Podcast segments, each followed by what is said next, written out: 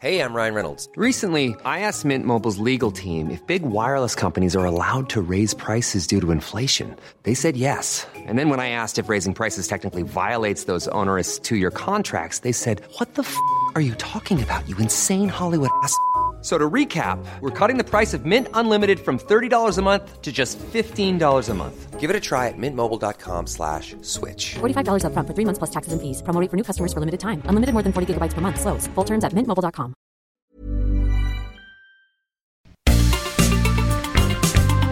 Heraldo Media Group presenta la información y el entretenimiento que usted necesita para estar enterado también en su descanso. Alejandro Sánchez y el informativo Heraldo fin de semana. Por el Heraldo Radio, con la H que sí suena y ahora también se escucha.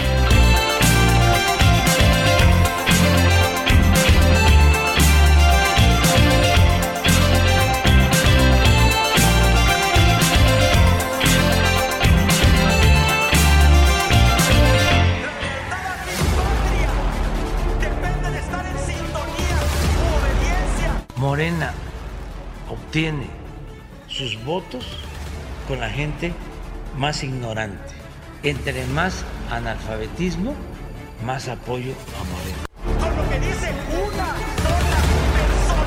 ¿Cuántos asesinatos en México?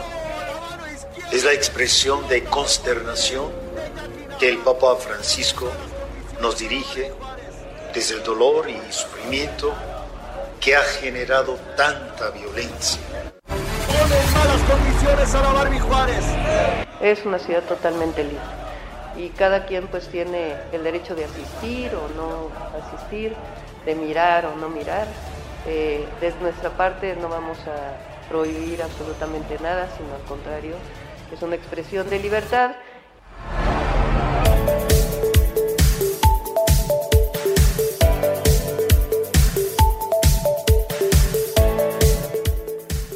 Muy buenos días, son las 7 de la mañana en punto de este sábado 25 de junio de 2022.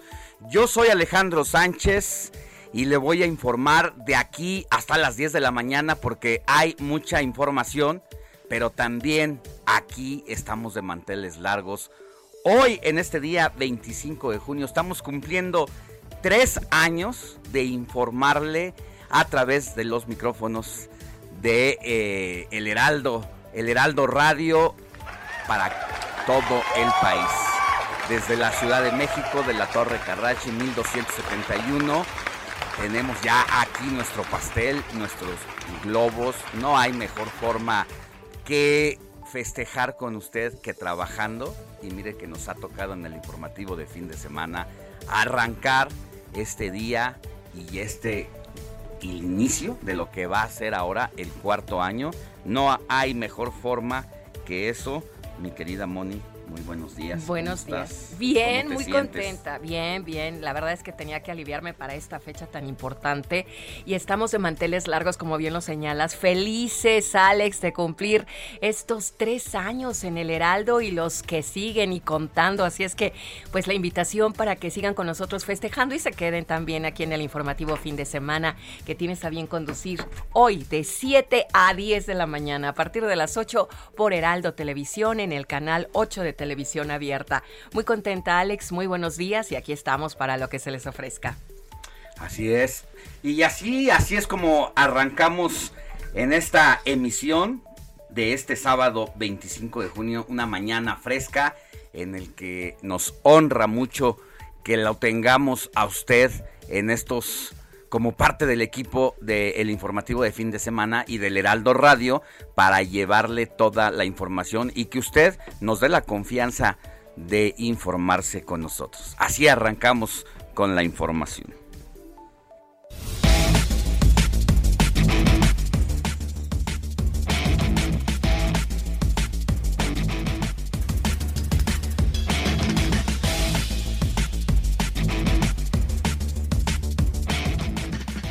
La jefa de gobierno de la Ciudad de México, Claudia Sheinbaum, descartó pedir licencia a su cargo para aspirar a la candidatura de Morena a la presidencia de la República al señalar que ella está enfocada en su trabajo al frente de la capital.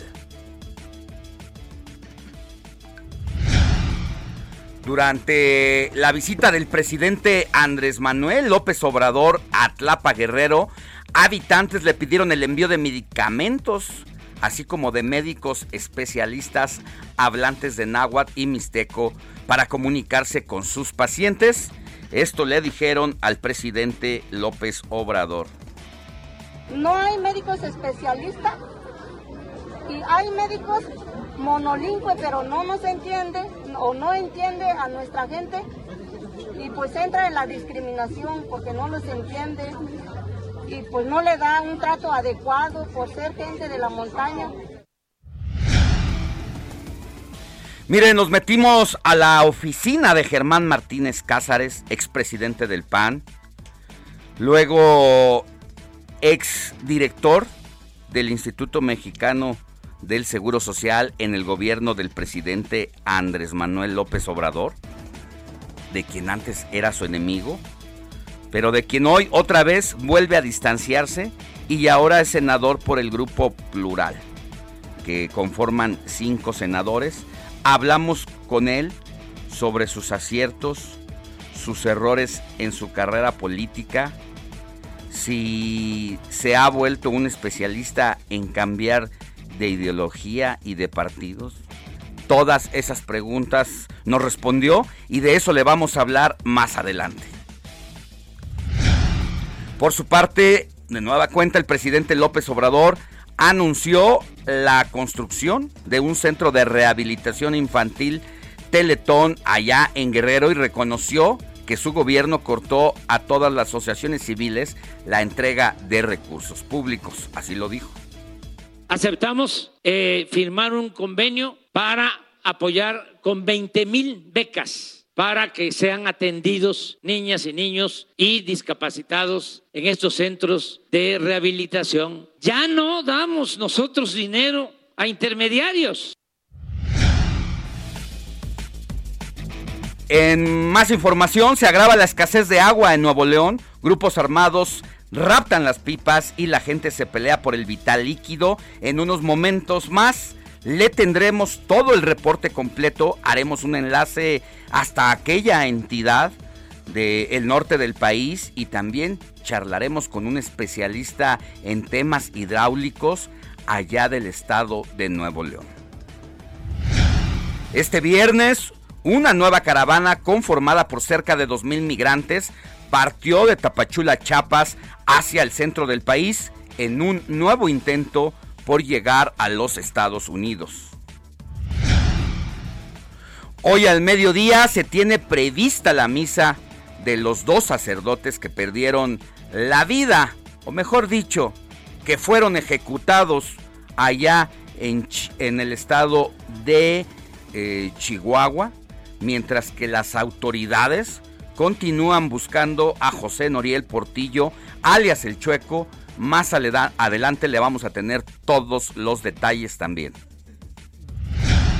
La tauromaquia divide opiniones en el país. En un rato le voy a decir qué gobernador salió en defensa de la fiesta brava al justificar las corridas de toros.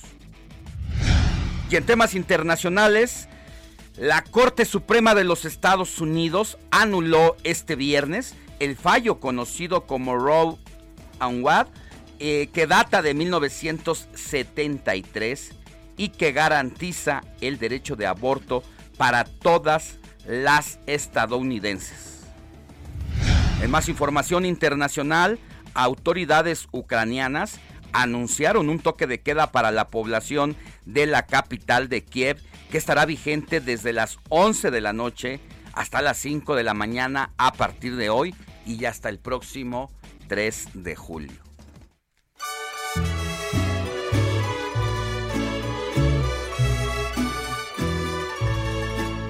Estas son las mañanitas que cantaba el rey David a las muchachas bonitas se las cantamos aquí. Despierta, mi bien, despierta. Mira que ya amaneció. Mi querida Moni Reyes, muy buenos días. ¿A ¿A quién tenemos que correr a abrazar este sábado 25 de junio? Hola Alex, amigos, qué gusto saludarlos. Pues de entrada vamos a correr a darle un abrazo a Máximo.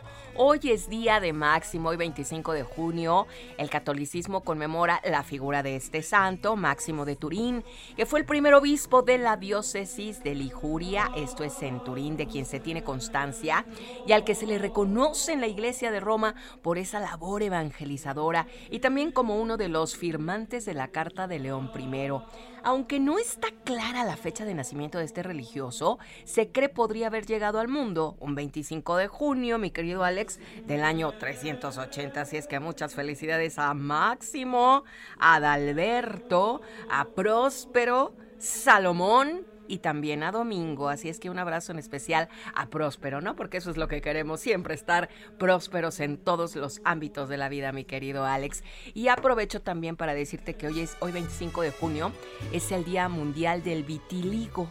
Fíjate, hay que eh, echar mano de esta información tan importante porque el vitiligo es una condición cutánea, es crónica, no contagiosa, ocasiona un trastorno en la pigmentación de la piel. Sin embargo, la gente que tiene a menudo sufre discriminación. He ahí el dato importante y se estima que el 1.2% de la población mundial tiene precisamente esta condición. Entonces, no podíamos dejar de señalar que también es el día del, del vitiligo, ¿no?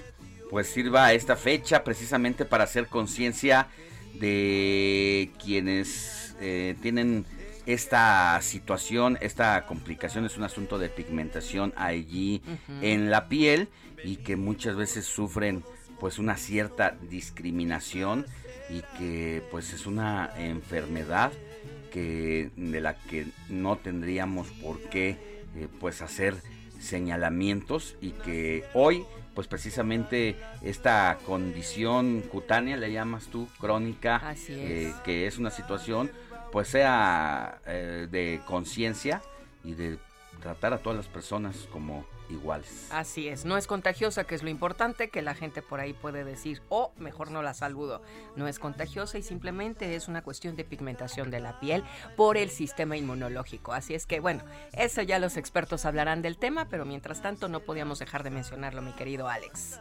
Muchas, muchas gracias, mi querida Moni. Pues vamos a volver contigo más adelante, pero si de una vez puedes ofrecer el WhatsApp a los amigos y amigas del auditorio que nos acompañan ya desde estas horas de la mañana para que nos manden un mensajito, ya sea que si quieren felicitar a alguien, si quieren hacer alguna denuncia ciudadana, lo que quieran expresar, aquí les damos y pasamos su mensaje tal cual no lo manden. Claro, felicítenos también por estos años de aniversario porque ustedes son parte de esta fiesta. ¿Cuál es el número de WhatsApp? 55 91 63 51 19. 55 91 63 51 19. Ya estamos recibiendo sus mensajes, mi querido Alex, amigos. Gracias, mi querida Moni. Más adelante volvemos contigo. Que tengas un buen día. Igualmente. los ruiseñores.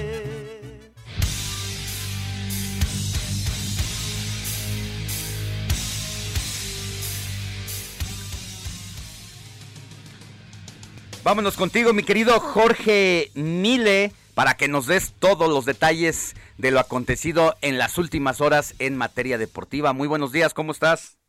Saludos, Alex, ¿cómo andas?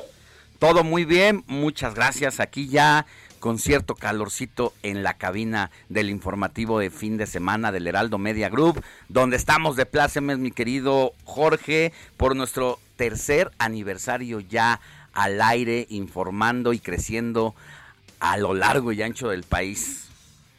Sí, la verdad es que estamos de fiesta, tres años de El Heraldo Radio, que han sido de mucho trabajo, de mucho esfuerzo y de conectar rápidamente con la gente y eso es de lo que se trata precisamente, ¿no?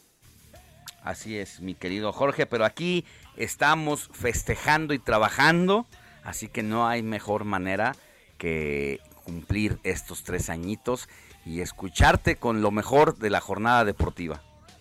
Pues venga, vamos a arrancarnos con la información deportiva. El América rompió la alcancía y vaya que hizo una contratación importantísima para el conjunto americanista Néstor Araujo deja el Celta de Vigo, regresa a México y regresa con las Águilas del América. Antes en la semana se había dado el caso de la presentación de, Cabecita, que estuvo en el Cruz Azul, también andado allá en Europa y regresó, pero a la América no hay Cruz Azul, así que empieza a conjuntar un buena, una buena oncena el conjunto de las Águilas del la América en partido de preparación. Las Chivas y Necaxa empatan a dos tantos por Guadalajara, anotaron Fernando Beltrán y JJ Macías por la visita. Marcó Milton Jiménez y Ulises Cardona. El día de ayer, presentación en Los Ángeles, California, de Golovkin Canelo 3. Vaya que estuvo intensa.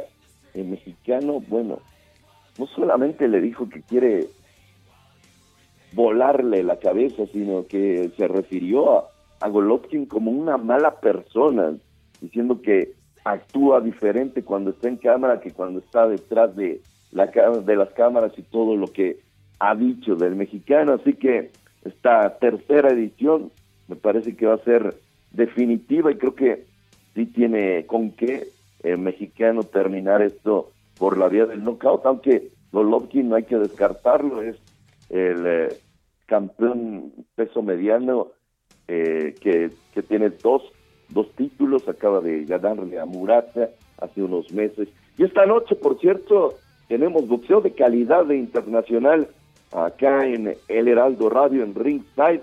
Elwin La Pulga Soto, que fuera campeón eh, mini mosca, va a enfrentar a Kiki Butler, el sudafricano en pelea eliminatoria por el título mini mosca de el CMB. Los protagonistas de esta contienda tuvieron sin problemas el peso y también en Super Gallo vamos a tener a dos chavos que tienen récord de verdad muy bueno. El pastelero Martínez es un espectáculo, un chavo de Guadalajara en contra de el ídolo local Israel Azulito Ramírez. Así que los invitamos hoy completamente en vivo. Vamos a tener en ringside, por supuesto, boxeo de gran calidad. Ahí la información, Alex.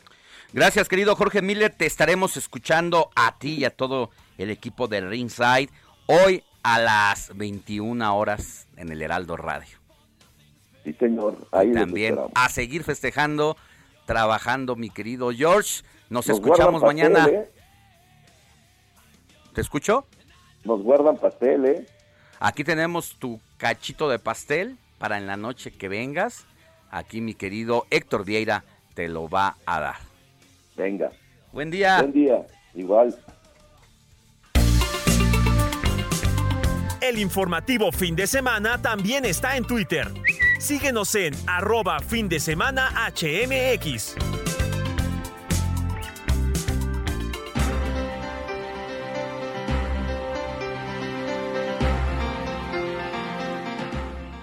Y precisamente sobre los tres años de El Heraldo Radio que tenemos al aire y que hemos crecido de una manera importante.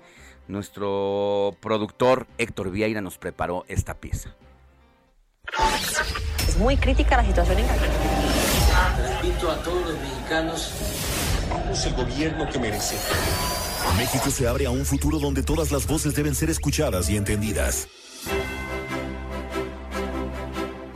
Fue el 25 de junio de 2019, cuando la historia de la radio en México cambió para siempre. Nació el Heraldo Radio, un nuevo concepto que revolucionó la manera de escuchar noticias. Un día, allá por el 2018, me buscó, eh, somos amigos hace muchos años, y me pidió que armara yo un programa de radio. Me dijo, queremos hacer radio ahora en el Heraldo. Desde su inicio, el Heraldo Radio se convirtió en un espacio plural, veraz, con las voces más reconocidas Les saluda Jesús Martín Mendoza con toda la información importante a esta hora. Súbale el volumen a su radio. Soy Sergio Sarmiento y quiero darle a usted la más cordial bienvenida a El Heraldo Radio. Lo invito a que se quede con nosotros. Bienvenidas, bienvenidos a este espacio informativo de fin de semana que es Zona de Noticias. Estamos en el referente en muy poco tiempo, el Heraldo Radio se consolidó como el medio de información favorito del cuadrante y su crecimiento fue casi inmediato. Muchísimas gracias en esta alianza con nuestros compañeros y amigos de El Heraldo Radio 98.5 FM. En El Heraldo Radio te has enterado primero que nadie de lo que ocurre en México y en el mundo. Nos está llegando información, de último momento. De último,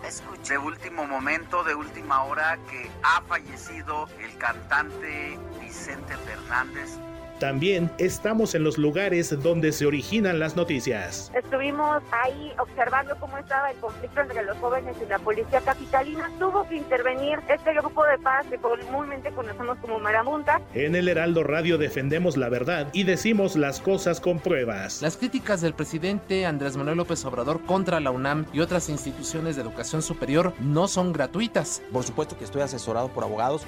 Voy a tomar las acciones jurídicas legales conducentes para para protegerme o intentar protegerme por esa vía legal. Gracias a tu preferencia, en el Heraldo Radio estamos con todo. Oye, un saludo, señor presidente. Acuérdate que estamos acá con todo. Con todo, ¿eh? Aquí, como siempre, el, el, Heraldo Radio con, todo. Y también te llevamos la emoción del deporte en vivo. Se acaba el combate, Thomas Taylor está parando la pelea, gana por nocaut técnico Jaime Munguías. A tres años de su lanzamiento, El Heraldo Radio cuenta con 83 frecuencias en los 32 estados del país, una presencia en 65 ciudades, además de Estados Unidos, lo que equivale a 3.000 horas de programación en estaciones propias y afiliadas.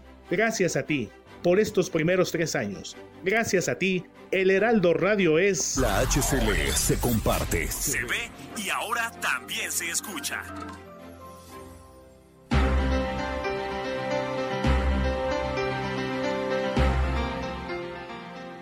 Y está la nota que nos preparó Héctor Vieira, seleccionó un poquito de cada espacio informativo por el que usted puede enterarse de lo más relevante a nivel nacional e internacional de lunes a domingo, porque la noticia no descansa. Tenemos la fortuna nosotros de estar aquí sábados y domingos para informarle mientras usted descansa, si es que no trabaja el fin de semana, y si es que es como nosotros, de las personas que no bajamos la guardia en estos asuntos de los temas laborales y nos toca ir a corretear la chuleta pues todos los días, pues también que esté eh, trabajando e informándose con nosotros. Mi querida Moni Reyes, ¿tienes mensajitos? Tengo mensajes, mensajes, mensajes, mi querido Quique, no me cierres el micrófono.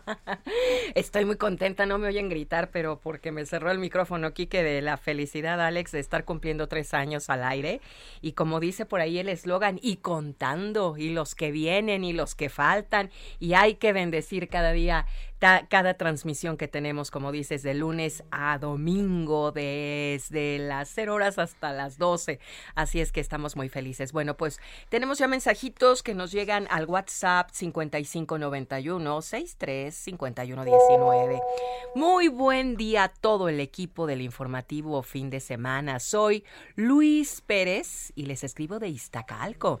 Alex, ¿nos podrías decir qué autos no circulan hoy sábado, por favor?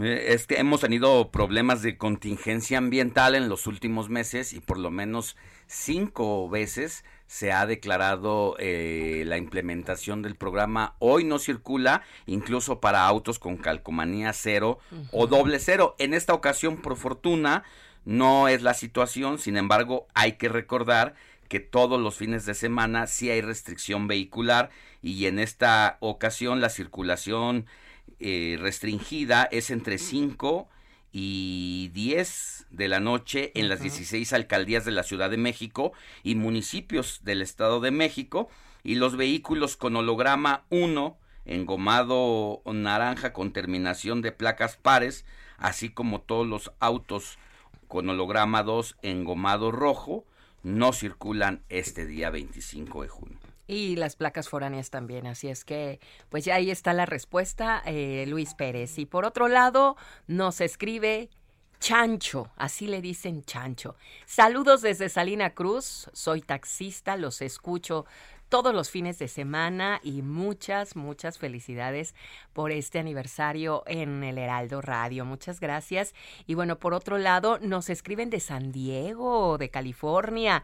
Luis Beller dice, Alex Moni, felicidades, nos manda globos, hidra, muchos eh, aplausos por un año más. Gracias por su profesional y excelente trabajo. Así es que, pues también allá en Estados Unidos les agradecemos el favor de su atención.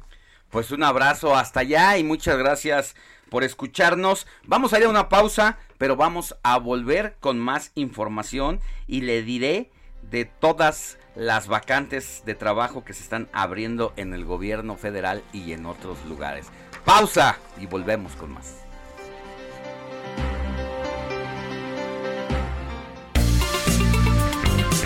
La noticia no descansa. Usted necesita estar bien informado también el fin de semana. Esto es Informativo El Heraldo Fin de Semana. Regresamos.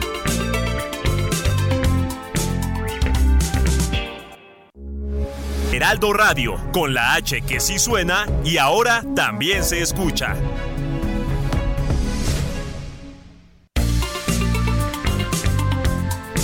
Siga en sintonía con la noticia. Alejandro Sánchez y el informativo Heraldo fin de semana. Continuamos.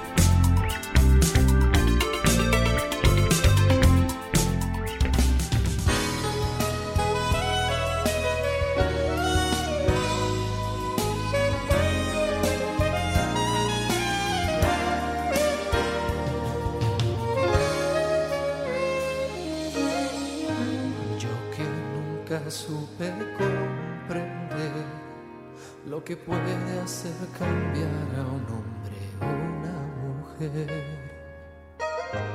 Yo juraba estar siempre en control y el amor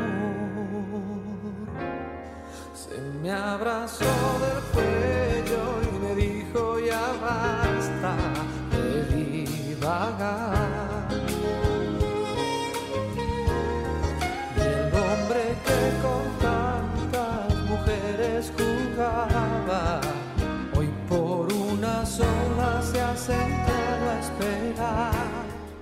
Ya estamos de regreso en el informativo fin de semana y así abrimos las efemérides musicales que ha seleccionado Héctor Vieira con Emanuel. ¿Por qué Héctor Vieira? Buenos días. Así es, Alex Moni, amigos del auditorio, muy buenos días. Antes que nada, Moni, bienvenida. Qué gusto escucharte de nuevo después de que la semana pasada tuvimos ahí unos pequeños detalles de salud, pero que afortunadamente el clima, exactamente. Esos climas extremos, Alex y, Héctor, son horribles, hay que cuidarse. Sí, de hecho, la semana los hemos detenido, los hemos tenido en estos días de que de repente se siente frío y de repente sale el sol a las 3 de la tarde o viceversa. La verdad es que esas cosas uno no las entiende. Pero bueno, qué bueno que ya estás bien, mi Moni, de tu herramienta más apreciada. Le estaba dando consejos a Alex de unos test muy ricos y jarabes. Luego se los decimos. Sí, pero aquí estamos con todo. Muchas gracias, Héctor. Cómo no, mi querida Moni. Pues como bien lo dices, Alex, hoy estamos escuchando algo romántico, algo de... Yo creo que uno de los mejores cantantes mexicanos de todos los tiempos, Emanuel.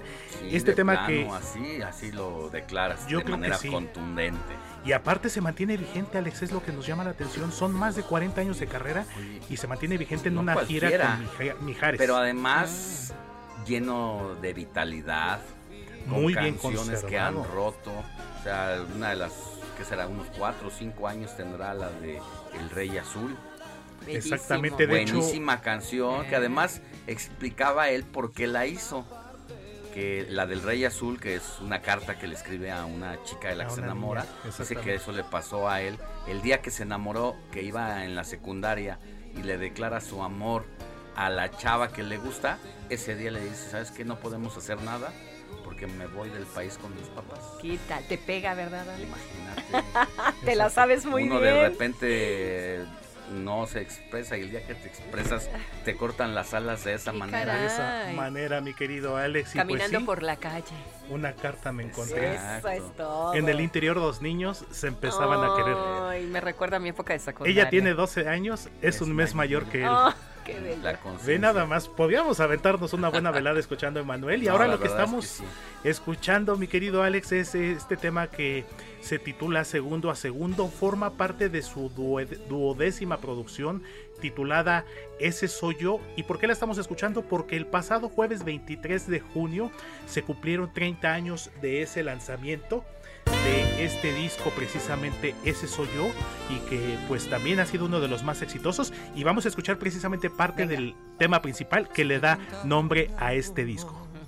Que vaga solo por la noche, ese soy yo, ese soy yo, al que encontraron destrozado por el amor desamparado, ese soy yo, ese soy yo. No me avergüenza el que te enteres que estoy sufriendo, pues culpable soy. Muy bien, mi querido Héctor, pues así, así es como empezamos tranquilito.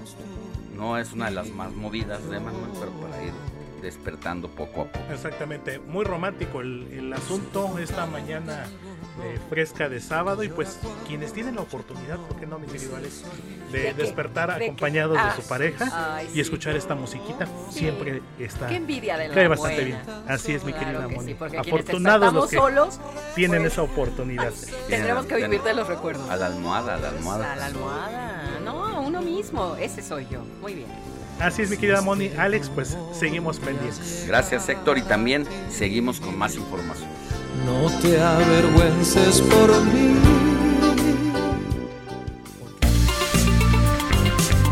Comparte tus comentarios y denuncias en el WhatsApp del informativo fin de semana. Escríbenos o envíanos un mensaje de voz al 55 91 63 51 19.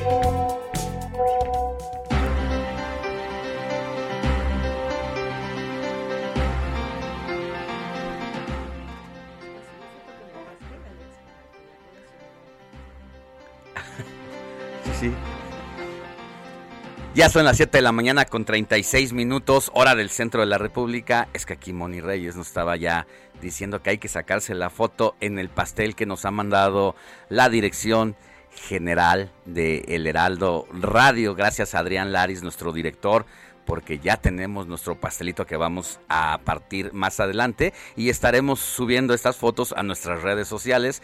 Recuerde, mi cuenta de Twitter es arroba Alex Sánchez MX, la tuya, Moni. Arroba guion bajo Monique con K Reyes. Ahí vamos a subir las fotos que Moni está en- tomando aquí en la cabina con nuestros globos, con nuestro número 3 y nuestro rico pastel de chocolate. Pero mientras tanto, vamos contigo, Paris Salazar, porque luego de que la Administración Federal de Aviación de los Estados Unidos de los Estados Unidos mantuvo a México en la categoría 2 de seguridad aérea, el presidente Andrés Manuel López Obrador afirmó que se va a cumplir, según él, con los requisitos para recuperar la categoría 1. Buenos días Alejandro, amigas, amigos de El Heraldo de México. Tras los resultados obtenidos por las autoridades aeronáuticas nacionales, el gobierno de México hará una revisión y cumplirá con los requisitos para recuperar la categoría 1 de la Administración Federal de Aviación de los Estados Unidos, aseguró el presidente Andrés Manuel López Obrador. Durante la conferencia matutina en Palacio Nacional, señaló que hay propósitos politiqueros y presiones de grupos de interés detrás de esta categoría número 2 que se le asignó a México. Pues se está haciendo este, una revisión, se está cumpliendo con todos los requisitos y yo espero que no vaya a haber ningún problema. Desde luego se aprovechan, hay muchos intereses, empezando por los que no eh, nos quieren y están todavía molestos porque no se co- construyó el, el aeropuerto en el lago de Texcoco. López Obrador hizo un llamado a no apantallarse por organizaciones internacionales, ya que no todas actúan de manera honesta y algunas responden a intereses y presiones de grupos de poder. Pero bueno, estamos buscando dar respuestas a todas las peticiones que nos hacen. Debe también tomarse en cuenta, porque esto es importante, que no todas las organizaciones internacionales son honestas en todos los ámbitos. ¿eh? cuando se estaba discutiendo lo del espacio aéreo y decían que no podía mantenerse el actual aeropuerto ni el de Santa Lucía al construirse el nuevo aeropuerto porque había invasión del espacio aéreo. La asociación más famosa del mundo estaba actuando de manera facciosa. López Obrador consideró que hay grupos que están molestos porque no se construyó el nuevo aeropuerto internacional de la Ciudad de México en los terrenos del lago de Texcoco y por eso mantienen esta campaña de desprestigio contra el Aeropuerto Internacional de la Ciudad de México y contra el Aeropuerto Internacional Felipe Ángeles en Santa Lucía. Alejandro, esta es la información. Muchas, muchas gracias, Paris Salazar, por este reporte sobre el tema de la aviación mexicana que pues de alguna manera hay que reconocer en este momento está en crisis. Vamos a ver qué pasa más adelante y si es que realmente vamos a recuperar la categoría 1 en el servicio de aviación nacional. Vamos con más información. El informativo fin de semana también está en Twitter. Síguenos en arroba fin de semana HMX.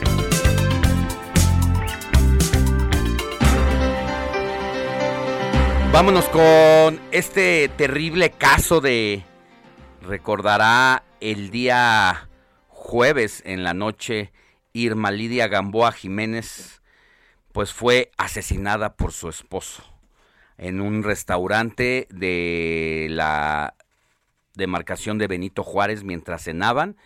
Eh, hubo una discusión en la mesa, en un salón privado de un restaurante de comida eh, japonesa. El tipo se levantó de la mesa, sacó su pistola y le descargó tres tiros a quien era su mujer. Irma Lidia Gamboa Jiménez había denunciado a su esposo, el abogado Jesús Hernández Alcocer, por agredirla y golpearla con un arma en diciembre de 2021. Pero las autoridades, ¿qué cree? Como siempre, cerraron la investigación luego de que ella también pues le otorgara el perdón a su agresor, a pesar de que este delito se persigue de oficio cuando se usan armas de fuego. Qué situación tan terrible, Moni Reyes, la que nos dejó pasmados en esta ocasión. Un feminicidio más, desafortunadamente. Así es, Alex. Desafortunadamente, desafortunadamente, Alex, lo que comentas viene a, a, darnos muestra de que no descansamos, de que no estamos seguras, de que ya ni los jóvenes ahora son personas adultas mayores, de cualquier manera siempre hay ese ataque. Y como bien señalas, el jueves por la tarde-noche nos enteramos de esta situación tan triste, tan dramática, tan escalofriante, impotencia da mencionarlo, que, que, bueno, pues al día de hoy, ¿qué es lo que ha sucedido? Que ya se encuentra en la fiscalía este personaje y por el momento, por la edad, se sabe, se conoce que puede tener una condena de 40 años, pero igual y por la edad se le puede disminuir. Eso es algo muy grave. Mientras tanto, pues eh, lo último que sabemos, Alex, es de, de los estudios que se le están haciendo a las notas que ella estaba escribiendo en el restaurante con, esta, con este hombre y eh, los expertos en grafología van a comenzar a, a señalar, a definir, a estudiar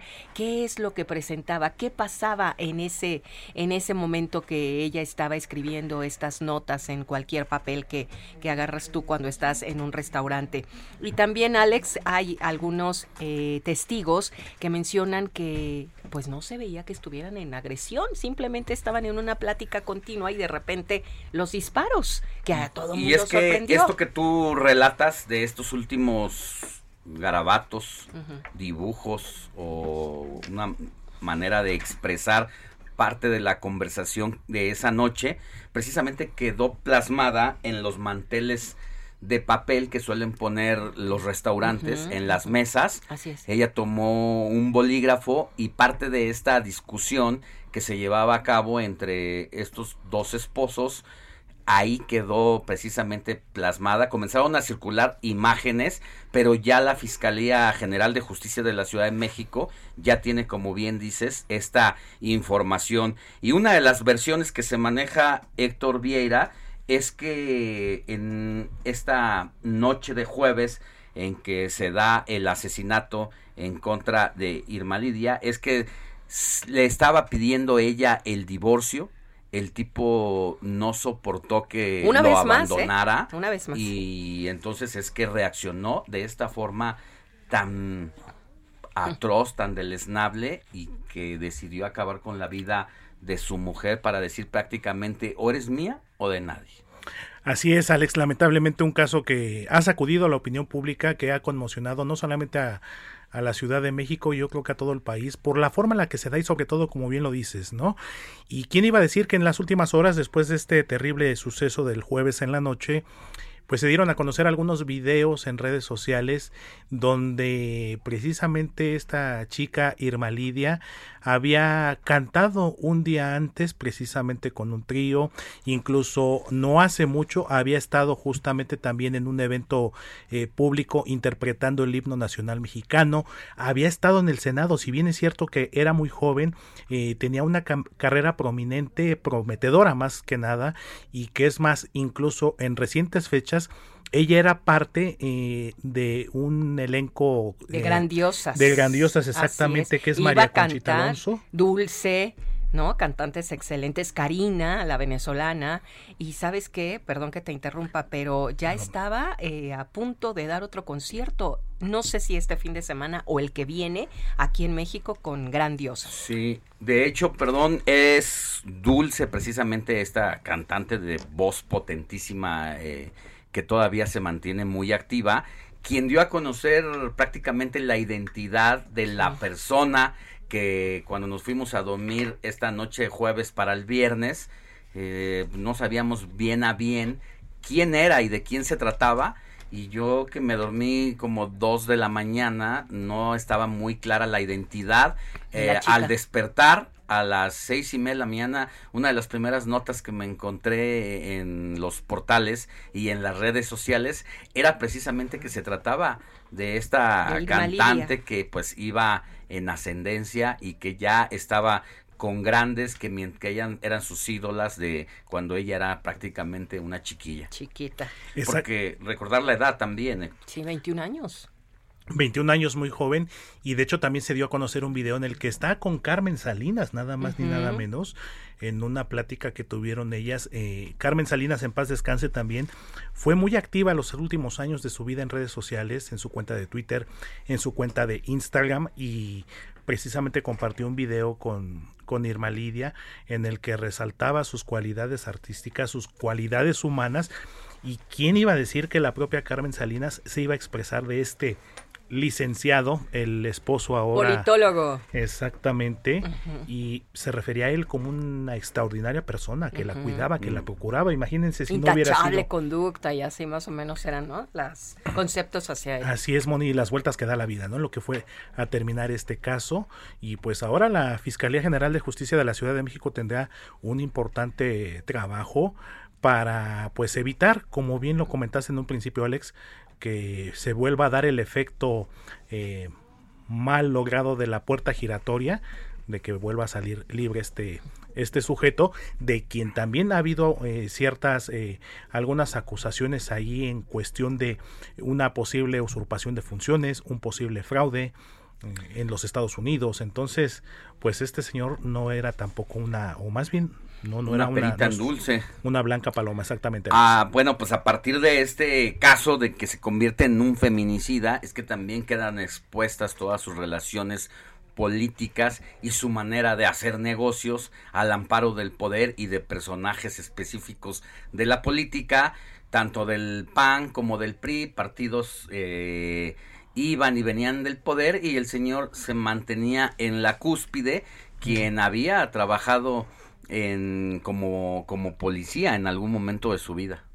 Así es, Alex. Entonces, hay mucho que indagar, mucho que investigar y yo creo que conforme vayan avanzando las investigaciones, deben de darse a conocer más detalles y pues todos los antecedentes que pues desencadenaron y detonaron esta tragedia del pasado jueves. Pues una lamentable noticia y un feminicidio más a esta lista que se vuelve imparable en nuestro país, Moni, donde 10, 11 mujeres todos los días son víctimas de esta situación, de esta violencia y donde este tipo de homicidios se, se catalogan como feminicidios cuando hay una repulsión del hombre hacia la mujer o hay un atentado en su contra por el hecho de ser mujeres precisamente. Es correcto, Alex. Qué feo es mencionar esta cifra que tú dices, 10, 11 mujeres muertas de manos de, del hombre y que se tipifica precisamente como un feminicidio. Es lamentable dar estas noticias, pero también es importante pues saber qué están haciendo las autoridades, que como por ahí escuché en alguna entrevista a alguien que decía, yo ya no pido que se haga justicia, ya no, es que, es que no la hay, no la hay. Entonces, ¿qué hacemos? ¿Qué hacemos? Una, gran pregunta. Una situación lamentable. Por lo pronto, este feminicida, a pesar de que quiso escapar después de haber disparado tres tiros a su joven mujer, pues fue, fue detenido por la policía y pues tendría que purgar la condena que amerita porque pues sí es verdad que es una persona mayor que tiene 79 años pero pues en el momento en que enloqueció y se sacó su pistola y se valentonó, a él tampoco le importó que la chica tuviera 21 años, que estuviera en la lozanía de su vida con un futuro prometedor y no debería de haber concesiones de la ley para una persona con este perfil criminal y habría que refundirlo en la cárcel y pudrirse ahí y no volver a salir. Así es, Alex, y como lo dijo la propia Dulce en sus redes sociales, tenía toda la vida por delante. A los 21 años, ¿cuántos a veces en broma decimos, no? Ah, ya quisiera yo tener esa edad. Imagínate nada más, mi querido Alex. No solamente artística, eh, artísticamente, sino ella como mujer, ella como ser humano, todo lo que lo que le esperaba y lo que pudo haber eh, sido de una larga y fructífera vida, que pues desafortunadamente, bien lo dices, fue cortada de la manera más, más cobarde posible. Un abrazo a su familia, nuestras condolencias.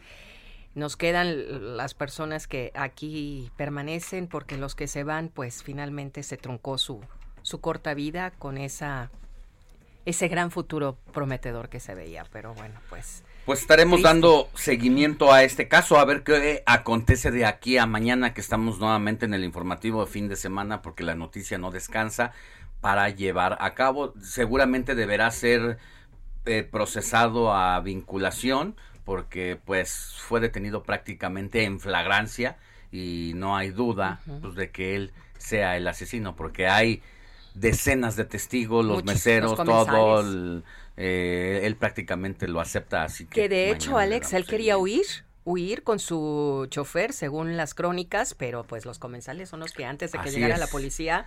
Así es, de hecho, esa versión que tú nos das... Eh, le constó a nuestro director editorial Alfredo González que estaba en una reunión, una cita de trabajo, se había quedado de ver ahí y le tocó como reportero también que lo es, pues estar ahí estuvo dando todos los detalles de esta terrible situación. Pues muchas gracias y seguimos con más información. Comparte tus comentarios y denuncias en el WhatsApp del informativo fin de semana. Escríbenos o envíanos un mensaje de voz al 55 91 63 51 19.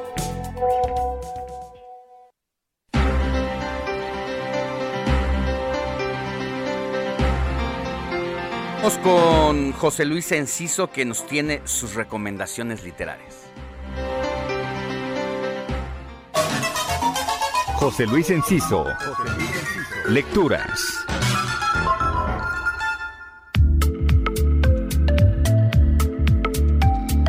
Próximamente llegará a librerías Perras de Reserva de Dalia de la Cerda, editado por Sexto Piso.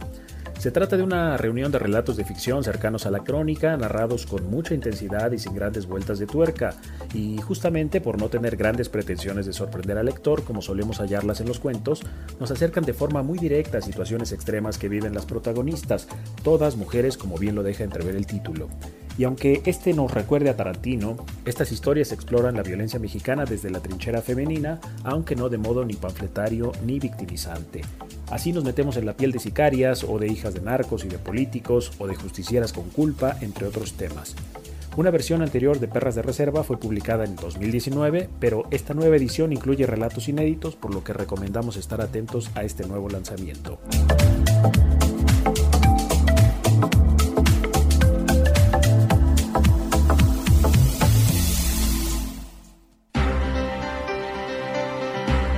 Siete de la mañana con 54 minutos. Antes de irnos, mire, la Secretaría de Energía da a conocer que pone a concurso la vacante de Dirección de Aprovechamiento Sustentable de la Energía con un salario de 74 mil pesos al mes.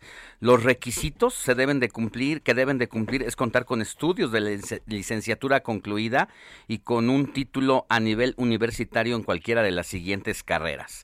Administración, Derecho, Economía, Relaciones Internacionales e Ingeniería. Todos los datos, todos los detalles en trabajaen trabajaen.gov.mx. Moni, ya nos vamos. Ya nos vamos, ya. Tenemos 10 segundos. 10 segundos. Saludos a Jorge desde Guadalajara, muchísimas gracias. También a Rosalba desde Querétaro y Edith Tapia. Bien. Y bueno, Carlos Pausa y volvemos. La noticia no descansa. Usted necesita estar bien informado también el fin de semana. Esto es Informativo El Heraldo Fin de Semana. Regresamos.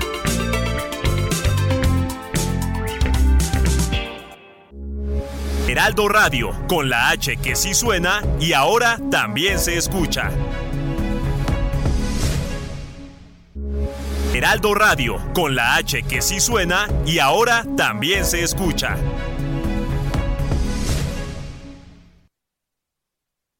Diremos todo lo que sucederá en la capital del país. La Cámara Baja de Estados Unidos presentó un proyecto para regular las armas.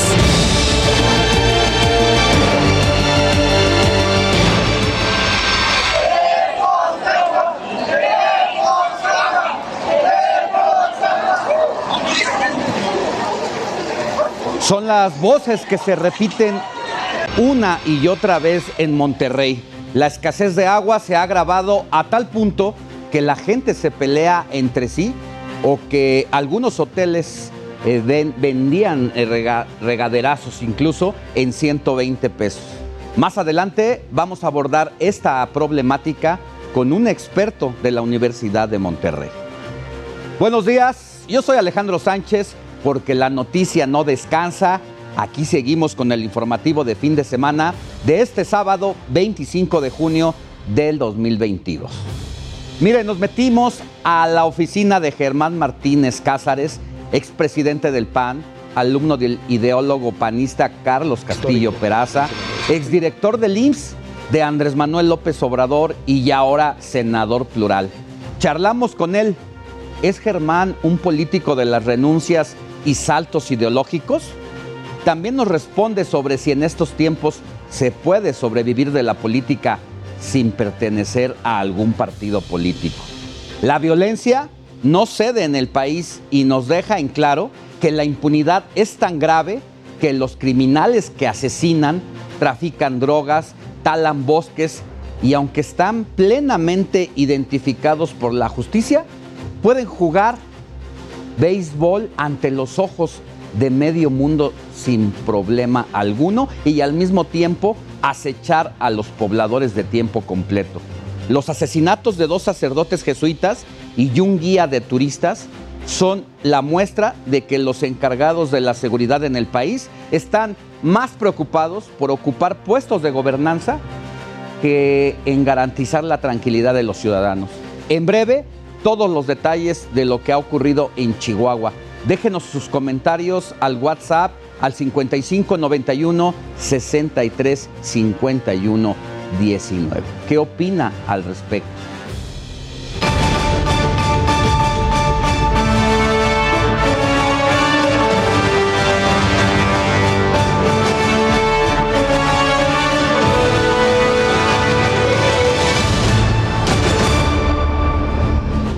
Seguimos con la información. Mire, hoy los usuarios de la línea 12 del metro deberían de estar trasladándose en los trenes del sistema de transporte después del colapso del 3 de mayo de 2021 que dejó 26 muertos y más de 70 heridos. Fue el presidente Andrés Manuel López Obrador quien se comprometió a reiniciar las operaciones a partir de este 24 de junio, es decir, ayer allá en la línea dorada, pero la promesa no se cumplió. Mire, estas fueron sus palabras. Yo ya puedo decirle a la gente de Tláhuac y a la gente de Iztapalapa y de Chalco, los que utilizan ese sistema de transporte, que a más tardar en un año está funcionando eh, de nuevo la línea, con toda la seguridad. Y es mi palabra.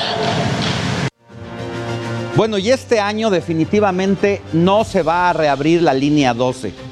Jesús Esteba, secretario de Obras y Servicios de la Ciudad de México, indicó que las pruebas para la reapertura, pues van a ser, en caso de que haya buena suerte, a partir del año 2023. Han pasado 418 días desde que colapsó la línea 12 del metro de la Ciudad de México, en la que perdieron la vida 27 personas y hubo decenas de heridos. A pesar de este tiempo y de las promesas, sigue sin rehabilitarse, por lo que 435 mil usuarios que se transportaban día a día ya no han podido hacerlo y los trayectos para las y los afectados son más largos. Al momento, la Secretaría de Obras y Servicios ha señalado que hay un 98% de avance en la intervención a las columnas del tramo elevado, y es que se han rellenado y forrado por lo menos 149 de las 152 columnas. Se realiza la mecánica de suelos para cimentar el apoyo central, así como la conformación de una de las tres traves principales. En otras palabras, la reconstrucción se encuentra en una fase de análisis y edificación de los elementos que la componen, pero el ensamble aún no inicia. Así, a un año y un mes de la tragedia de la línea dorada, sigue sin funcionar. Con información de Iván Márquez, Heraldo Media Group.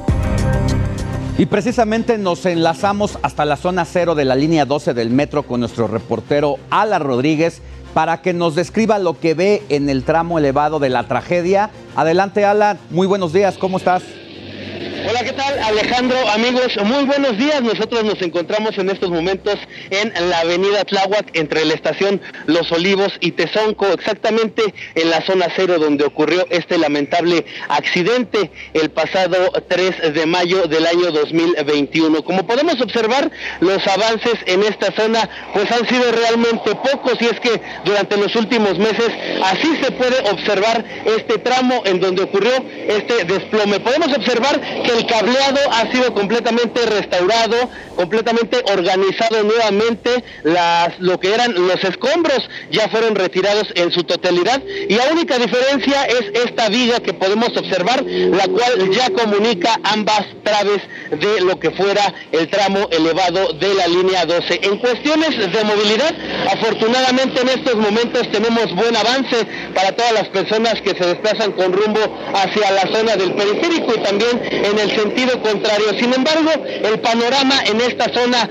de lunes a viernes, principalmente en las horas pico de la mañana y de la tarde, cuando las personas salen a su trabajo y regresan de ellos, pues eh, la situación es completamente diferente. Se trata de algunos eh, asentamientos bastante pesados que llegan a tomar bastante tiempo a todas las personas que se desplazan, incluso algunos kilómetros únicamente. Las personas cuentan con varias opciones de movilidad. Podemos observar la línea del Metrobús que fue habilitada, algunas rutas locales, el transporte por parte del RTP, también algunos taxis y mototaxis que circulan por esta zona. Sin embargo, no son suficientes, no dan abasto total para las personas que normalmente se desplazan a la zona centro de la Ciudad de México o bien hacia la zona de la avenida Ermita Iztapalapa para desplazarse a sus lugares de trabajo.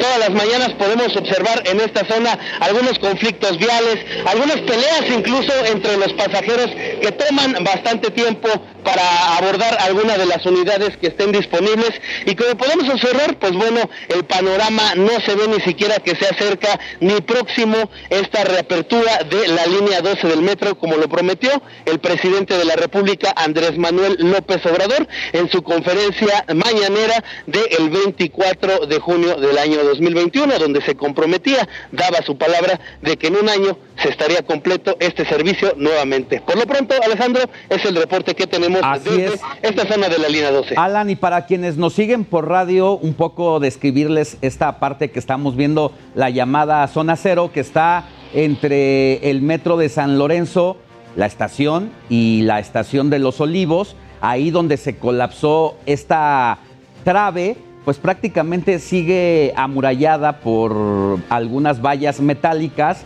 y en la parte del colapso solamente hay una viga de acero que hace que este puente colapsado esté conectado, pero todavía no se sube la ballena y como bien decías, están los cables solamente allí agarrados. Hay una grúa al pie de este lugar en donde pues como también señalas, no se ve para cuándo, próximamente no va a estar en función esta línea y seguramente va a llevarse unos meses más, si no es que hasta un año. Es correcto, Alejandro, hemos platicado incluso con algunas personas que se encontraban esperando su transporte público en esta zona y sus esperanzas, sus pronósticos son que no será próximamente esta reapertura y es que ellos mismos comentan que escasamente y en, eh, en pocas ocasiones es cuando se puede observar algunos ingenieros, algunos trabajadores laborando en esta zona. Muy bien, mi querido Alan, pues muchas gracias. Si ocurre algo importante, ya sea en este punto o en otro de la ciudad, andas recorriendo en moto la capital del país, regresamos contigo más adelante. Vamos a estar muy al pendiente, muy buen día. Buen día. Y ya que estamos hablando del servicio de transporte colectivo, el metro, le adelanto, tome nota, que la línea 1 del servicio de transporte va a cerrar por 14 meses en dos etapas porque va a ser sometida a una cirugía mayor. La línea 1 ha padecido varios infartos a sus 53 años de edad. La infraestructura normalmente tiene una vida útil de 40 años, pero ya su cerebro y corazón prácticamente están trabajando con la presión arterial alta, por lo que el gobierno de la Ciudad de México ha tomado la decisión de llevar a cabo esta cirugía. Es la más importante de toda la red desde su inauguración allá por el año de 1969.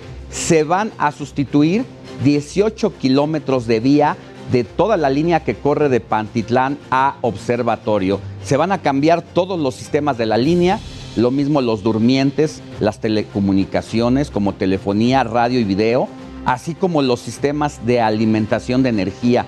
El proyecto de modernización inició hace tres años con la asesoría de expertos tanto nacionales como extranjeros con la finalidad de dar mayor seguridad a los pasajeros. Actualmente esta línea transporta a 500 mil pasajeros todos los días y ya habrá dos cierres parciales.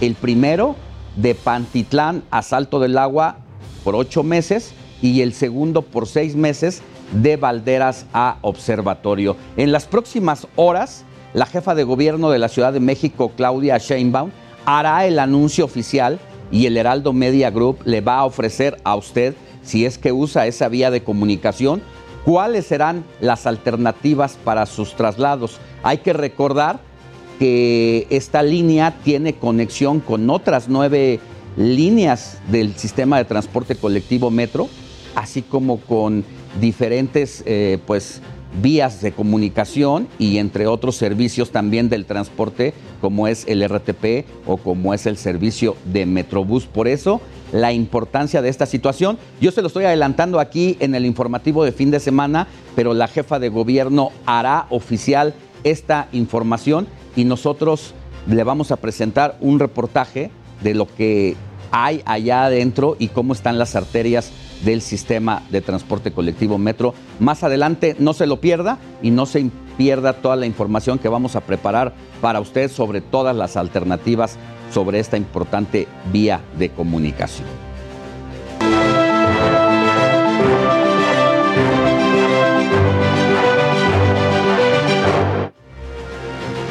Vamos a cambiar de tema y es que el próximo lunes va a iniciar en el país la aplicación de vacunas contra el coronavirus en niños de 5 a 11 años de edad. La Secretaría de Salud detalló que la campaña de inmunización para los menores va a tener una duración aproximada de tres meses. A su vez, la dependencia precisó que aquellas personas Hey, it's Ryan Reynolds, and I'm here with Keith, co star of my upcoming film, If, only in theaters, May 17th. Do you want to tell people the big news?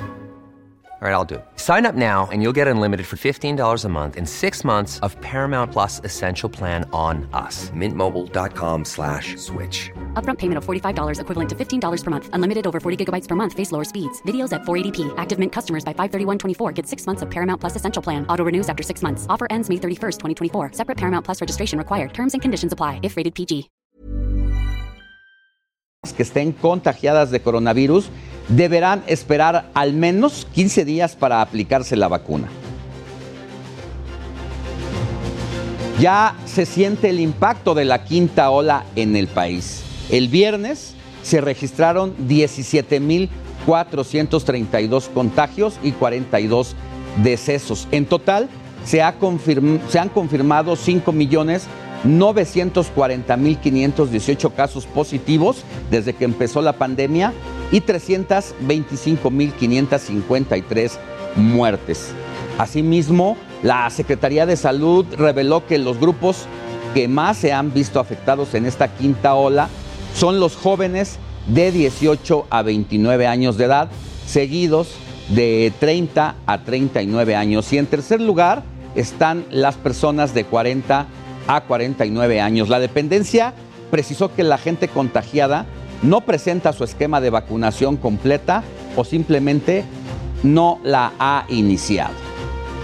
Y siguiendo con el tema, algunas personas que tuvieron COVID hace algunos meses o años siguen sufriendo la secuela del COVID. Rosa sufre varias secuelas de COVID como pérdida visual, capilar, cansancio y dolores articulares. A Juana, dos años de infectarse de COVID, tiene daño en el 30% de sus pulmones, daño neuronal e insomnio. pérdida del cabello, también pérdida dental, ¿no? De algunos muelas y dientes, eh, dolores en el cuerpo, en los músculos, las coyunturas, cansancio. Eh, se te disminuye la capacidad pulmonar, aunque, aunque en el oxímetro tengamos eh, 94, 95, que es, que es lo máximo que vamos a llegar.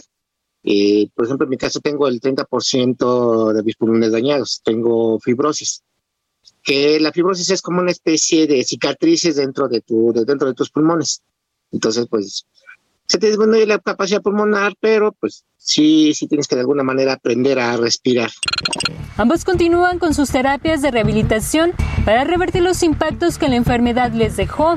El Sistema de Salud del Tecnológico de Monterrey y una compañía canadiense tienen muy avanzada una investigación sobre el impacto de la molécula de cannabidiol en el tratamiento para pacientes que tuvieron COVID. y encontramos oportunidad. Definitivamente la pandemia nos hizo repensar muchas cosas y efectivamente encontramos que también en la infección de COVID aparece muy importantemente este fenómeno de exacerbación del sistema inmune, esta famosa tormenta de citocinas que es causante de muchos de los efectos secundarios o efectos eh, agudos del COVID.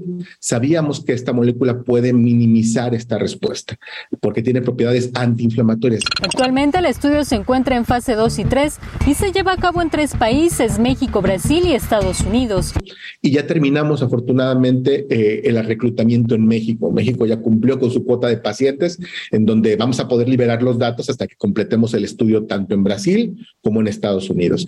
La realidad es que no puedo adelantarme porque como son datos científicos, tienen que ser revisados con mucho lujo de detalles, pero en términos generales hemos visto efectos muy positivos del uso de esta molécula. Actualmente se han detectado más de 200 secuelas a raíz del COVID. Sin embargo, el daño cardíaco y neurológico son los que más han afectado a pacientes y se espera que el ensayo clínico culmine con beneficios ante estas secuelas. Verónica Macías, Heraldo Media Group. La jefa de gobierno de la Ciudad de México, Claudia Sheinbaum, analiza junto con su equipo de trabajo la compra de más pruebas para detectar el COVID-19, así como la estrategia a seguir ante el aumento de los contagios. Y vámonos a Tamaulipas porque los comerciantes están preocupados por las afectaciones que podrían sufrir con la quinta ola. Jesús Villarreal Cantú, subsecretario de la pequeña y mediana empresa de Tamaulipas, advirtió que los negocios están en riesgo de resultar dañados si no se toman las medidas de prevención necesarias. Mientras tanto, en Puebla, ante el incremento de contagios también por coronavirus, se publicó un decreto que establece nuevamente el uso de cubrebocas como obligatorio, incluso también en espacios cerrados y abiertos, así como eventos masivos que estén precisamente al aire. Vámonos hasta Puebla con Claudia Espinosa para saber más detalles sobre la implementación de medidas y mitigar los contagios de COVID-19. Claudia, muy buenos días, ¿cómo estás? Muy bien, Alejandro, te saludo con gusto a ti y a todos los amigos del auditorio. Como lo mencionas, pues esta semana el gobierno de Puebla puso en marcha ya un nuevo decreto. Es obligatorio ya el uso de cubrebocas en espacios cerrados, pero también, bueno, pues queda a disposición de los comercios si quieren reducir los aforos. Si bien el decreto marca un 100% como se ha venido manejando, los comercios, los cines y demás podrían reducirlo, inclusive los restaurantes en Puebla únicamente están admitiendo el 80% del aforo para garantizar que no haya contagios. Y es que las últimas dos semanas aquí en Puebla los contagios pasaron en promedio de unos 20 diarios a cerca de 210. Sin embargo, bueno, pues la hospitalización de manera afortunada no se ha incrementado. Hay alrededor de 15 personas hospitalizadas y las defunciones tampoco se han presentado. El gobernador Miguel Barbosa señaló que justamente antes de que pudiera presentarse una mayor necesidad de hospitalización, se tomó esta medida. También tendrán que realizarse actividades como conciertos o masivos con un protocolo donde Protección Civil revisará las medidas sanitarias. Si no se cuenta con el código QR, pues este evento no podrá realizarse con el objetivo bueno de que al máximo se puedan intensificar las medidas. En el transporte público también es obligatorio de nueva cuenta el uso del cubrebocas y en lo que se refiere a las clases por el momento, bueno, pues se mantienen las clases presenciales, sin embargo, será obligatorio el uso de todas estas medidas sanitarias, principalmente el cubrebocas y en caso de que se reporten contagios en las instituciones educativas podrán regresar a un esquema de modelo a distancia hasta que obviamente, bueno, pues se elimine el brote de contagios en ellas. Es la información que te tengo desde Puebla. Muy bien, Claudia, ¿cómo está la situación de la vacunación allá? ¿Sabes más o menos qué porcentaje es la que falta por vacunarse, ya sea que se haya quedado a mitad de las dosis o que simple y sencillamente no se hayan puesto alguna? Sí, mira, el último reporte que se tiene de la Secretaría de Salud son la aplicación de más de 10 millones de dosis en total de todos los rangos de edad. En materia de aquellos mayores de 18 años, pues en su totalidad hay más de un 80%, porque muchos pues no acudieron a colocarse el esquema completo y en este momento aquí en Puebla se está esperando este tipo de dosis.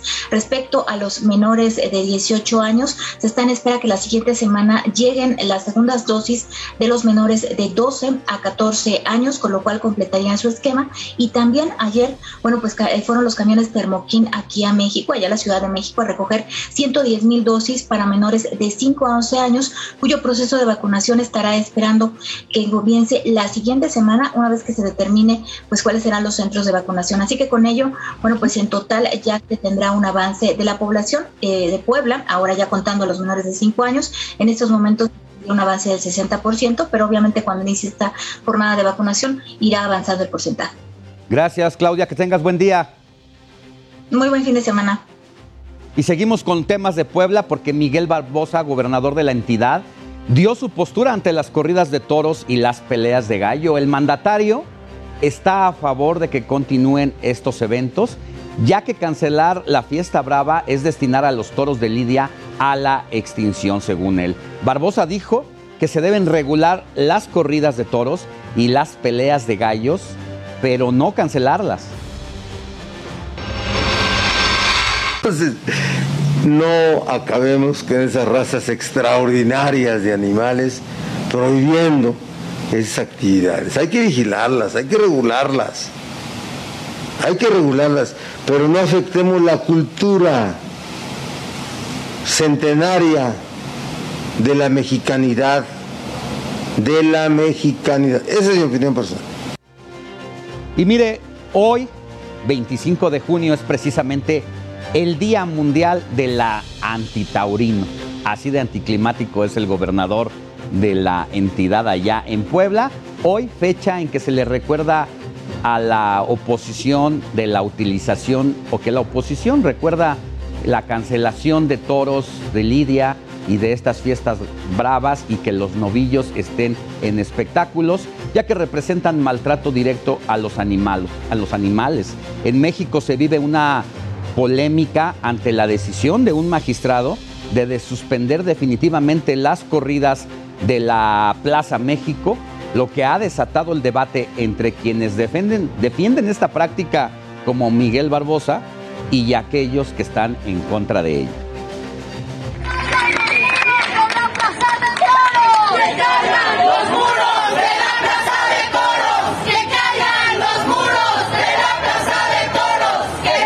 Hoy, 25 de junio, es el Día del Antitaurino, una fecha que ha cobrado relevancia al hacer conciencia sobre las corridas de toros.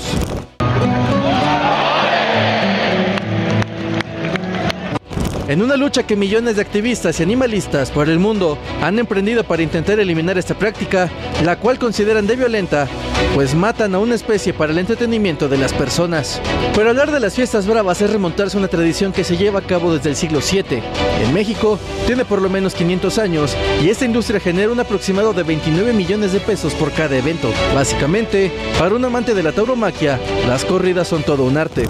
El toro tiene que, tiene que terminar así, gracias a Dios es, un arte en el que yo también estoy entregando mi vida, ¿no? Pero de manera reciente, los taurinos en México han sufrido un duro revés. Y es que en la Plaza de Toros de la capital quedó prohibida la fiesta brava. Además, la Suprema Corte de Justicia de la Nación resolvió que esta práctica no puede ser declarada patrimonio cultural, ya que viola derechos a un medio ambiente sano. Así, en las polémicas corridas de toros, unos están a favor de toda una tradición, mientras que otros se oponen al considerarlo maltrato animal. Heraldo Media Group. Es momento de hacer una pausa y volvemos con más información. Al regresar, se agrava la escasez de agua en Nuevo León. Grupos armados raptan las pipas y la gente se pelea por el vital líquido.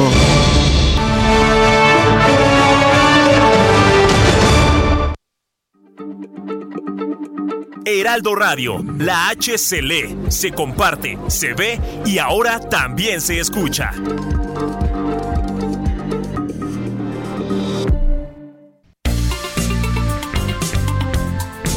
Siga en sintonía con la noticia. Alejandro Sánchez y el informativo Heraldo fin de semana. Continuamos.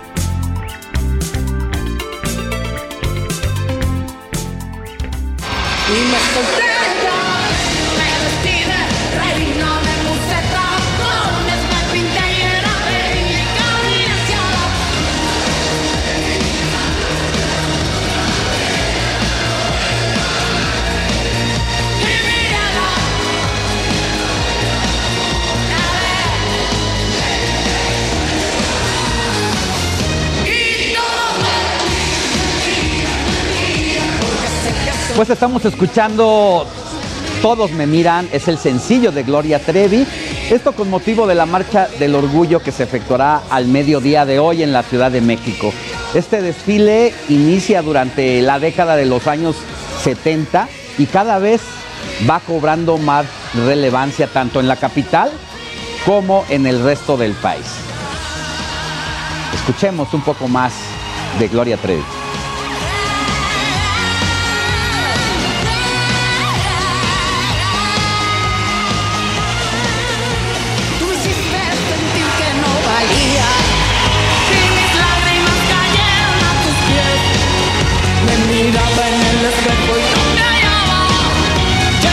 Precisamente estamos a unas horas de que se lleve a cabo la Marcha del Orgullo en la Ciudad de México. Este desfile regresa a la capital luego de que fuera suspendido por dos años debido a la pandemia de coronavirus. En la edición número 44 de este evento y bajo el lema Las calles son nuestras, las mujeres diversas serán las encargadas de liderar la marcha.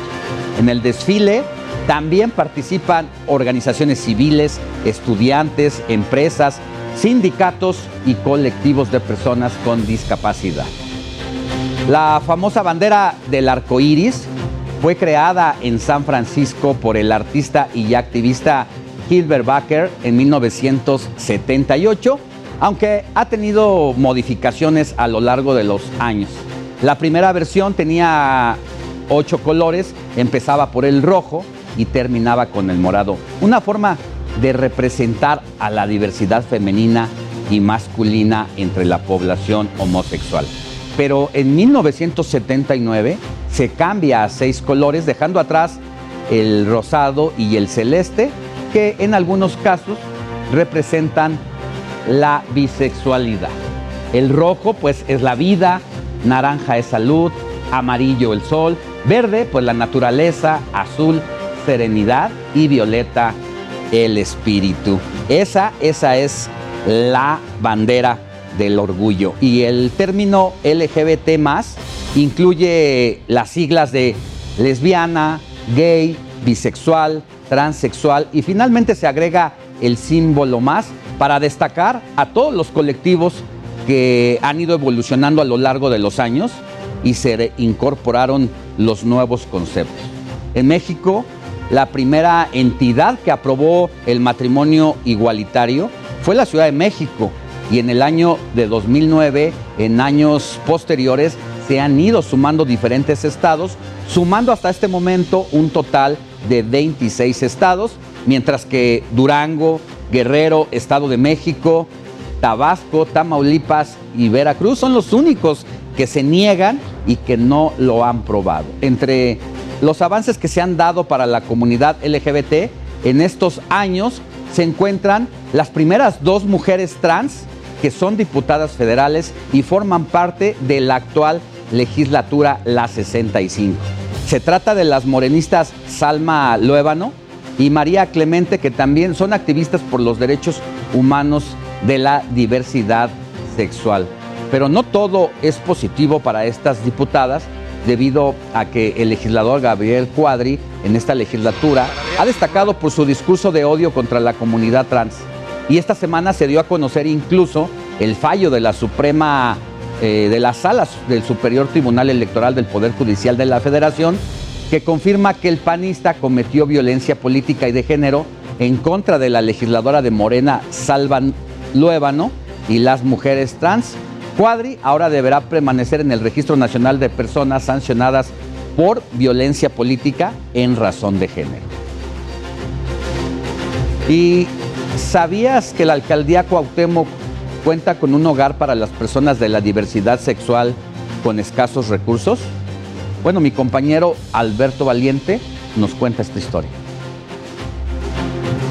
Como toda unidad habitacional, cada uno de esos hogares tiene una historia y el 305 de esta unidad no es la excepción.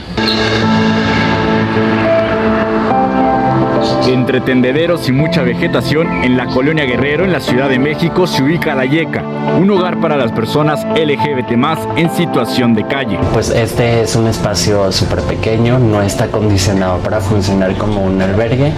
Sin embargo, debido a las necesidades que tenemos, pues no nos quedó de otra más que eh, acondicionar un pequeño departamento para poder recibir a todas estas personas. Tras el cierre temporal de los hoteles en medio de la pandemia, Victoria abrió las puertas de su casa, en especial para la comunidad trans, aunque también llegan miembros de la comunidad migrantes o rechazados por su propia familia. Es algo muy noble de, de su parte.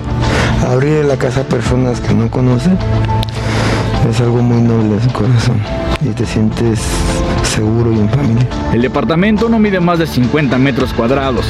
Hoy alberga 10 personas, aunque más de 40 han ocupado este espacio. Nunca es suficiente todo esto que se está haciendo. Creo que falta muchísimo por hacer y, y pues esto yo creo que tapa, es como tapar algún bache de alguna calle, ¿no? Pero ves a lo lejos y hay muchísimos más. En muchos estados del país existe un vacío legal para otorgar un cambio de identidad a las personas transexuales, lo que dificulta acceder a un trabajo y por ende a la atención médica. Por ello, muchas personas migran a la capital en busca de oportunidades que no siempre llegan y que obligan en la mayoría de los casos al ejercicio del trabajo sexual. Nos pasamos lo mismo, pero uno sabe lo que se sufre siendo una persona trans, ¿no? Es mucha discriminación todavía. Vivir ahí es dormir en el suelo, es hacer de comer y renunciar a la intimidad, pero sobre todo es ser aceptado. Es un lugar muy pequeño, de cuántos cabemos. ¿Cómo? ¿Quién sabe? Pero cabemos. Todo el piso lleno, las cosas encimadas, ¿me entiendes? Y a veces nadie se siente apretado. Nadie se siente mal, sino simplemente te sientes en confianza, agradable. Y aunque algunas personas duran un par de días y otras un par de meses, la lección que se llevan es la misma. Aunque siendo unas personas así trans, valemos, igual que todos ellos. Alberto Valiente, Heraldo Media Group. Y nos enlazamos hasta el Paseo de la Reforma en la Ciudad de México, donde precisamente va a iniciar el desfile del orgullo. En este punto de la capital se encuentra precisamente nuestro compañero Alberto Valiente. Buen día Alberto, ¿cómo está todo por allá?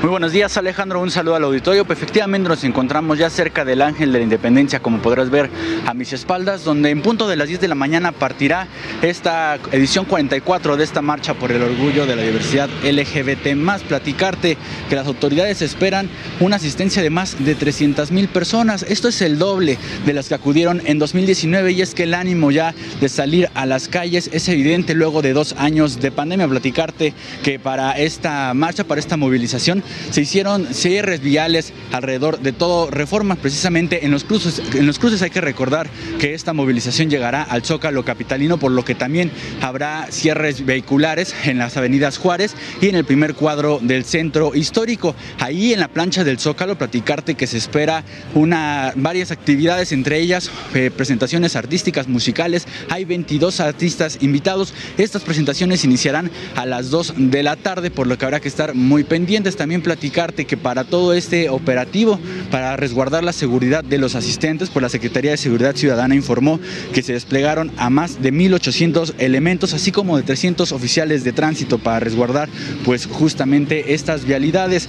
Alejandro, vemos ya cómo va llegando poco a poco la gente. Hay varios eh, stands, varios módulos de información, de denuncias, de información de prevención también, de salud sexual. Hemos visto que ya desde muy temprano el metro, el transporte público, pues está prácticamente lleno de personas, miembros de esta comunidad LGBT más. Alejandro, parte de lo que sucede aquí en la Ciudad de México. Pues está muy bien todos estos módulos que efectivamente estamos viendo y para quienes nos escuchan por las distintas frecuencias radiofónicas, pues están en las partes centrales de Paseo de la Reforma, donde de eso se trata de vivir este día, sí, de gritar la libertad y de festejarla, pero al mismo tiempo también de hacer campañas de información relacionadas pues sobre todo a la salud sexual. Efectivamente, Alejandro, hemos visto que no solamente es información, sino también denuncias, porque recordemos que la discriminación sigue en la ciudad, pues ha avanzado, sin embargo, muchos estados siguen con este tema de la discriminación hacia esta comunidad y es importante que se acerquen y conozcan a las autoridades para poder denunciar. Y pues ya estaremos viendo seguramente en algunos instantes ya la llegada de estos carros folclóricos, de las personas hombres, mujeres, vestidas de una manera singular, pues porque para ellos todo es algarabía y entiendo que también pues va, ya le decías tú, va a haber grupos, varios artistas, entre ellos Patti Cantú estará por ahí. Exactamente, Patti Cantú, este man, Flor Amargo, entre muchos otros más. Y como ya lo mencionaba, 140 vehículos acompañarán esta movilización. Es lo que han informado eh, el comité organizador de esta movilización, que dará inicio después de que la jefa de gobierno, Claudia Sheinbaum, reciba un pliego petitorio justamente en las escalinatas del Ángel de la Independencia. A las 10 de la mañana, como ya te mencionaba, iniciará esta movilización. Bueno, y ojalá que quienes nos escuchan o nos ven y piensan asistir allá, sí sería recomendable que el cubrebocas lo sigan utilizando porque el tema de los contagios está en aumento, Alberto. Efectivamente, hemos visto que la mayoría aquí está usando el cubrebocas, sobre todo ya cuando haya una aglutinación de estas personas es importante no bajar la guardia y seguir estas medidas, sobre todo porque los contagios van a la alza, sin embargo recordemos que la ciudad pues no obliga a nadie a usar el cubrebocas, solamente es una recomendación. Y también la recomendación Alejandro para quienes asustan y tengan sus precauciones con el transporte público, recordemos que la estación del Zócalo Capitalino está cerrada, así como algunas estaciones de las líneas 1, 3, 4 y 7 del Metrobús para que salgan con tiempo de sus casas y puedan asistir. Gracias Alberto, cuídate mucho. Un abrazo, buenos días. Hasta pronto. Y mire, es momento de ir a un resumen informativo porque la Secretaría de Medio Ambiente y Recursos Naturales autorizó, eh, autorizó de forma condicionada. No, le decía que la Secretaría de Medio Ambiente autorizó de forma condicionada la manifestación de impacto ambiental del tramo 5 sur del tren Maya que va de la playa del Carmen a Tulum. No obstante, se desconocen los términos ya que el documento no se ha dado a conocer. Y en una decisión histórica, el Banco de México elevó su tasa de interés en 75 puntos base. Con esto, el referencial queda en 7.75%. El Instituto Central detalló que esta decisión obedece al incremento de la inflación, el agravamiento de las tensiones geopolíticas y mayores ajustes a las condiciones económicas, monetarias y financieras. Y ya que hablamos de la inflación, el incremento de los precios no da tregua en el país. Durante la primera quincena de junio, el índice nacional de precios al consumidor se elevó 0.49% respecto a la quincena anterior. Con este resultado, la inflación anual se ubicó en 7.88%. Es el nivel más alto desde la primera quincena de enero de 2001, esto de acuerdo con el INEGI. Y mientras el alza de precios no para en el país, México pondrá un plan antiinflacionario conjunto a Estados Unidos. Esto sucederá durante la visita del titular del Ejecutivo con su homólogo norteamericano en julio entrante. El presidente Andrés Manuel López Obrador confió en que la propuesta va a ser bien recibida y que consiste en tres acciones y algunas de ellas ya se implementaron en territorio nacional lo cual ha frenado el alza de precios. Veamos cuáles son las medidas que el gobierno de México quiere proponer a los Estados Unidos. En primera instancia, es utilizar los excedentes del precio del petróleo para mantener estable los costos de los energéticos.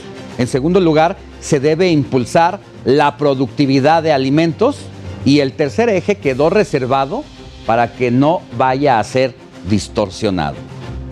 En tanto, la Suprema Corte de los Estados Unidos le cuento que derogó el derecho al aborto. Esto es importantísimo en el tema del avance a los derechos humanos, esta decisión que toma la Suprema Corte de Justicia de la Nación allá en los Estados Unidos. Y es que 22 estados republicanos eh, han aprobado leyes que restringían la interrupción del embarazo. Por otra parte, la Cámara Baja de ese país aprobó un proyecto para controlar el uso de armas luego de los tiroteos registrados que han dejado una multitud de muertos y que afectan principalmente a los niños. Y vámonos precisamente hasta los Estados Unidos con nuestro compañero Juan Guevara de Now Media, quien tiene todos los detalles de la histórica jornada que vivió ese país en materia precisamente de justicia y aborto. Buen día, Juan. Mi querido Alex, te saludo desde eh, Now Media Televisión aquí en los Estados Unidos. Bueno, dos temas muy importantes. Primero, lo que sucedió ayer en donde la Suprema Corte de Justicia en los Estados Unidos aprobó por mayoría el, el eliminar el derecho de las mujeres de tener abortos en todo el país y envía esta responsabilidad para que sea decidida en cada estado de la Unión Americana. ¿Esto qué significa? Bueno, significa que por lo menos 22 de los estados de la Unión Americana, casi la mitad de los estados que tenemos aquí, estarían dispuestos a adoptar una medida que eliminara completa y totalmente el derecho de las mujeres de tener cualquier tipo de aborto. La ley que publicó la Suprema Corte de Justicia el día de ayer dice que este aborto no se permite después de las 15 semanas de gestación, que es pues prácticamente eh, muy pronto en algún tipo de embarazo, pero estados como Texas, en donde estamos en este momento, bueno, pudieran ser tan agresivos o conservadores que pudieran adoptar una ley que le prohíbe a las mujeres tener cualquier tipo de aborto, cualquier tipo de aborto desde las seis semanas de gestación. ¿Cuáles son las repercusiones de lo que estamos hablando y cuáles son las noticias de última hora? Bueno, primero es que eh, la ley que se está discutiendo, por ejemplo, en Texas, evitaría el que farmacias utilizaran cualquier eh, instrumento, dispositivo o medicina que pudiera provocar un aborto. Y esto incluye las pastillas anticonceptivas o los dispositivos intrauterinos, porque en Texas hay algún tipo de eh, prescripción anticonceptiva en pastillas que pudieran considerarse como microabortivos o el dispositivo intrauterino que también es considerado como micro, microabortivo. Estos dejarían de ser, eh, de estar disponibles en las farmacias. Número dos, también se prevé que en 30 días, cuando esta ley se pudiera hacer efectiva en todo el país y inclusive en Texas, por ejemplo, que eh, mujeres que quieran ah, eh, eh, tener algún tipo de aborto seguro,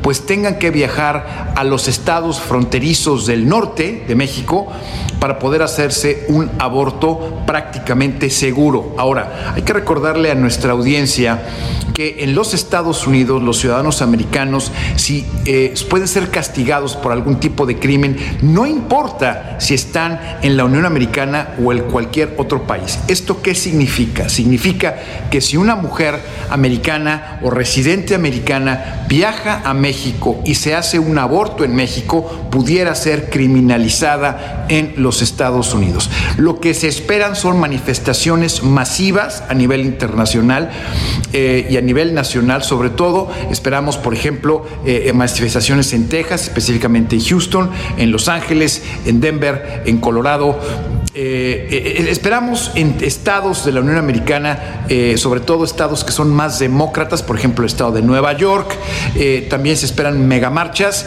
Una de las cosas que ha presentado el presidente Biden es un llamado a lo que son manifestaciones pacíficas, se lo llama pacífica, pacífica, pacífica, no al desorden, pero sí a la manifestación pacífica de esto. Los expresidentes, como el presidente Barack Obama, se manifestó absolutamente en contra, él dijo y cito que esta ley retrasa la evolución del país 50 años. El expresidente Trump, por supuesto, dijo que esto, que esta eh, aprobación de la ley era la voluntad de Dios. El tema es que esto se va a convertir en un tema de salud pública, en un tema muy serio y que divide mucho más al país. Y hablando de divisiones del país, también el día de ayer se aprobó una, una ley en la Cámara Baja, en la Cámara de, Cámara Diputados de los Estados Unidos, una ley de control de armas. Esta ley se aprobó por 223 votos demócratas, 204 republicanos,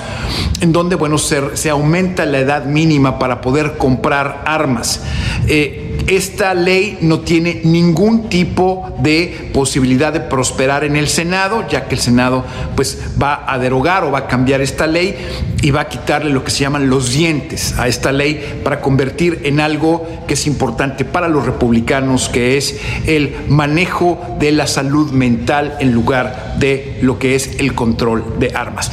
Lo que estamos viendo en Estados Unidos es que uno estamos más divididos que nunca. Dos, se están presentando alrededor de 11 tiroteos masivos por día en lo que va del año. Es el promedio que tenemos en este momento que no vemos alguna posibilidad del cambio de eh, algún tipo de ley que permita o que restrinja las armas de una manera más efectiva, es decir, un criminal con, los, con las diferentes formas que se tiene en este momento pudiera comprar un arma porque ya no se le pide absolutamente ningún tipo de chequeo criminal antes de comprar un arma de alto poder.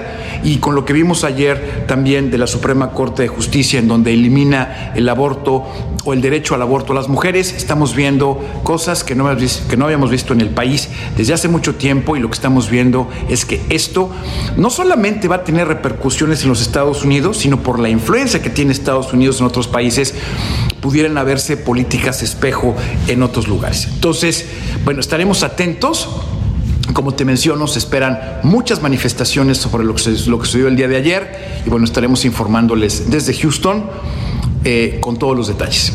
Regresamos contigo. Gracias, muchas gracias Juan Guevara. Pues dos noticias muy relevantes que sientan un precedente. Por un lado el tema de las armas, que tanto se ha venido discutiendo esta situación, que por primera vez entra pues ya a la Cámara, pero quién sabe si tenga un futuro que favorezca a México para que se prohíba la, la venta de armas como pan caliente que luego entran de manera ilegal a nuestro país. Y por el otro lado, el tema del aborto. Hay un personaje que es el más feliz, que se llama Donald Trump, que dice que Dios decidió esta situación de revertir el derecho al aborto. Pero bueno, Vamos a otros temas porque a través de un video en redes sociales, el canciller Marcelo Ebrard celebró la decisión del Congreso precisamente de los Estados Unidos de establecer como delito federal el tráfico de armas hacia otro país. Manifestó que esta reforma es una medida muy favorable para México que ayudará a reducir la violencia en el territorio nacional y beneficiará a nuestro país en la demanda que presentó ante una Corte Federal de Massachusetts contra los fabricantes de armas. Pues esto significa que a partir de la entrada en vigor de esta ley que aprobaron, se va a poder fincar este delito a aquellas personas o empresas que participen de cualquier forma en el tráfico ilícito, como ya lo señalé, hacia nuestro país. Eso nos va a ayudar muchísimo para reducir el tráfico ilícito de armas a nuestro país, que hoy en día es enorme y también nos va a favorecer en el argumento que presentamos ante la Corte en Massachusetts. Deportes. Bueno, pues Adrián Caloca ya se encuentra aquí en el estudio porque tiene toda la información deportiva. Adelante, Adrián. Mi queridísimo Alex, muy buenos días para todos y no sé si te parezca, pero vamos a explicar la situación del torneo sub-20 para que más o menos se vayan adentrando los que no están tan familiarizados con esta situación del campeonato en donde se está jugando en Honduras. El día de mañana la selección mexicana jugará la ronda de octavos de final contra Puerto Rico a las 9 y media de la noche. En la ronda de octavos de final ya quedan nada más los 16 mejores. Los que lleguen a semifinales, o sea, los cuatro mejores califican al Mundial del próximo año en Indonesia y los finalistas, los mejores dos, califican a los Juegos Olímpicos de París 2024. Esa es la importancia de este torneo que se está realizando en la zona. México tiene la obligación de calificar, de llegar a la final e inclusive de ser campeón en este torneo, insisto, que se está llevando a cabo en Honduras. Ahorita, deportivamente es lo más fuerte, ¿no? Porque es un fin de semana, honestamente, que no hay mucha actividad. El torneo del fútbol mexicano todavía no inicia. No hay carrera de Checo Pérez este fin de semana por si se lo llegan a preguntar. Entonces el sub-20 ahorita es el que tiene toda la atención y veremos a las futuras estrellas del fútbol mexicano. Alex, ¿cómo ves? Vamos a hacer una pausa para quienes nos siguen en radio. Ahora regresamos con ustedes y terminamos contigo aquí en el Heraldo Televisión. Mi querido Adrián, ¿qué, más, ¿qué más hay? Pues ayer fue cumpleaños de una persona bastante, bastante importante, justamente Lionel Messi. Lionel Messi a sus 35 años cumplió el día de ayer, entonces la verdad pues, ¿qué más te puedo decir de esta figura mundial que es el máximo goleador ¿no? en la historia del Fútbol Club Barcelona, en la historia de los clásicos entre el Barcelona y el Real Madrid, que está dos años eh, de edad, por supuesto, debajo de Cristiano Ronaldo, pero el que siempre, siempre se le ha comparado y que en unos mesecitos más, a finales de año, tenemos una cita. Tenemos una cita allá en Medio Oriente porque lo vamos a enfrentar en el Mundial, caray. Los dos grandes astros del fútbol internacional en este momento ya están en la ancianidad prácticamente deportiva. Exacto, profesionalmente, sí, claro, sí, la verdad es que sí. Ahorita Messi es el cuarto mejor, eh, o, más bien el más goleador en la historia, ¿no? del fútbol. Cristiano está en primer lugar. Por ahí entre ellos dos se mete Romario y el austriaco Joseph. La noticia no descansa. Usted necesita estar bien informado también el fin de semana. Esto es Informativo El Heraldo Fin de Semana. Regresamos.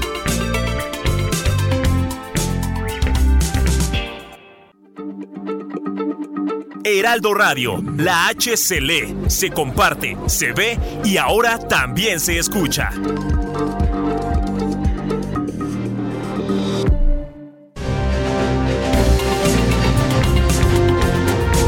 Siga en sintonía con la noticia.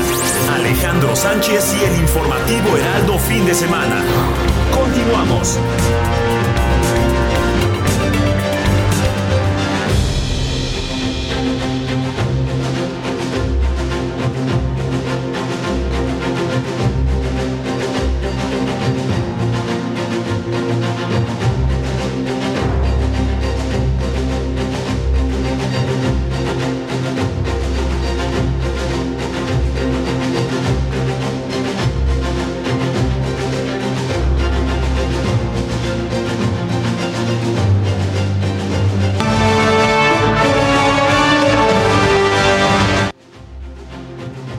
Gracias por continuar con nosotros, ya estamos de vuelta. Son las 9 de la mañana con 30 minutos, hora del centro de la República. Y mire, para todos los que se dedican al sector inmobiliario, una de las principales metas es hacer crecer su propio negocio. Si bien hay muchas técnicas, una de las más importantes, sencillas y económicas, es un secreto de Elsa García, directora de capacitación y expansión de Legal Global Consulting. Mi querida Elsa, cuéntanos esos secretos que solamente tú y Luis Ramírez saben perfectamente. Querido Alex, ¿cómo estás? Muy buenos días. Y como todos los sábados les tenemos lo mejor y lo último respecto al sector inmobiliario. Hoy dentro de esta economía colaborativa, que sin duda alguna ha sido de las mejores herencias que nos ha dejado trabajar en casa, trabajar en home office, pero mucho antes de COVID, es este negocio inmobiliario que es 100% de personas. Usted si desea vender o comprar una propiedad, le recomendamos que lo haga a través de un profesional inmobiliario. Y el profesional inmobiliario va a ser aquel profesional que va a ser experto en la comercialización de un bien inmueble, ya sea en venta o en renta, lo va a llevar a usted de la mano para que sea la mejor experiencia de negocios. Y esto también se logra de una manera muy importante en esta gran economía colaborativa a través de las redes de inmobiliarios, a través de los grupos, asociaciones, que hoy hacen que los inmobiliarios, como en otros países del mundo, sean ese principal proveedor de un cliente hacia otro profesional inmobiliario, que ya va a estar calificado, que obviamente con las técnicas que ellos tienen van a crecer estas redes de poder entre cada uno de los profesionales entre sí, de tal manera que comparten bolsas, comparten inventarios, que esto va a permitir principalmente llegar al objetivo de aquellos clientes que se contactan con un asesor, que va a ser lograr el objetivo principal, que es vender o rentar una propiedad para cómo en el mejor tiempo posible, con un precio óptimo de mercado y para aquel que compra, para aquel que renta, que sea dentro de su presupuesto y el mejor producto de los inventarios de esos profesionales inmobiliarios que con antelación van a tener preparados perfectamente en todos los sentidos, aspectos fiscales, legales y comerciales para ustedes.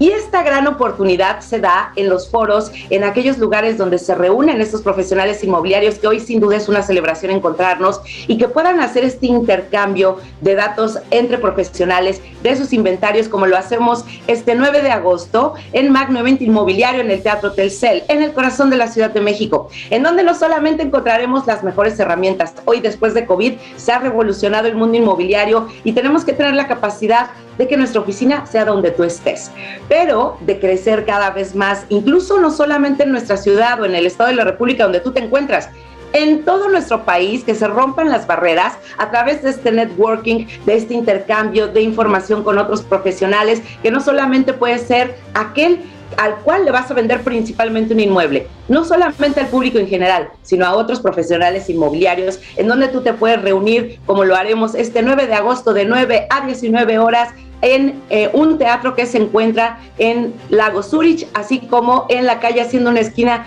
rápidamente en Cervantes Saavedra, en donde estaremos reunidos grandes inmobiliarios donde ustedes van a tejer sus redes de poder, redes de personas, haciendo crecer de una manera muy importante este mundo inmobiliario a través de otros profesionales inmobiliarios en búsqueda de esta profesionalización, como nos reunimos en esta octava edición de Magno Evento Inmobiliario y así lo hemos realizado en los últimos ocho años. Por esta razón, tienen ustedes que contactarme a www.magnoeventoinmobiliario.com o a Elsa García arroba lgc.com.mx para que ustedes vayan a este magnoevento, puedan estar tejiendo estas redes de poder, que conozcan a otros profesionales inmobiliarios que pueden ser sus primeros clientes y los más inmediatos y que pueden ayudarlos a cerrar y acelerar de manera muy frontal el negocio inmobiliario entre sí. Por esta razón, estimados participantes, estimados estaremos con ustedes este 9 de agosto a las de 9 a 19 horas en Cervantes Saavedra y Lago Zurich para que podamos tener este encuentro y podamos fortalecer estas redes entre profesionales inmobiliarios. Y lo más importante, cerrar y capitalizar su negocio de una manera totalmente acelerada, querido Alex. Muchas gracias, querida Elsa, que tengas buen fin de semana. Un saludo, gracias a todos. Hasta pronto. Vamos a cambiar de temas y vamos a los asuntos políticos. Mire, charlé con Germán Martínez Cázares, expresidente del PAN en tiempos de Felipe Calderón, exdirector del IMSS con Andrés Manuel López Obrador y hoy senador plural. Hablamos de los saltos ideológicos que ha realizado a lo largo de su trayectoria y políticos, así como de su presente en lo que hace política sin pertenecer a ningún partido.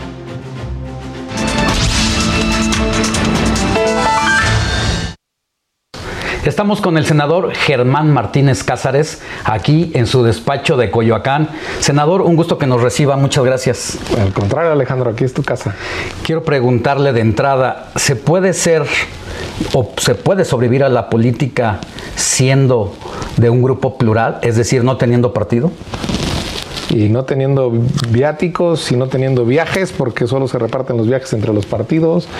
No, sí, claro que sí, y se puede sobrevivir eh, sin andar en la política también. Aquí en este despacho estuve 10 años trabajando sin trabajar en ningún partido político ni nada. Eh, sí, el Grupo Plural es un éxito histórico del Senado. Es el primer grupo plural reconocido y además con una sentencia, con voz en la, en la Comisión Permanente, ¿Qué es lo que nos interesa, tener voz. ¿Y qué se puede hacer con cinco senadores? Primero, darle voz a los que ya están cansados de todos los partidos. De repente ya nos cansamos de los partidos de siempre. Segundo, eh, exigir con libertad y hablar a los, con los medios de comunicación sin andar pidiendo permiso ni autorizaciones a nadie.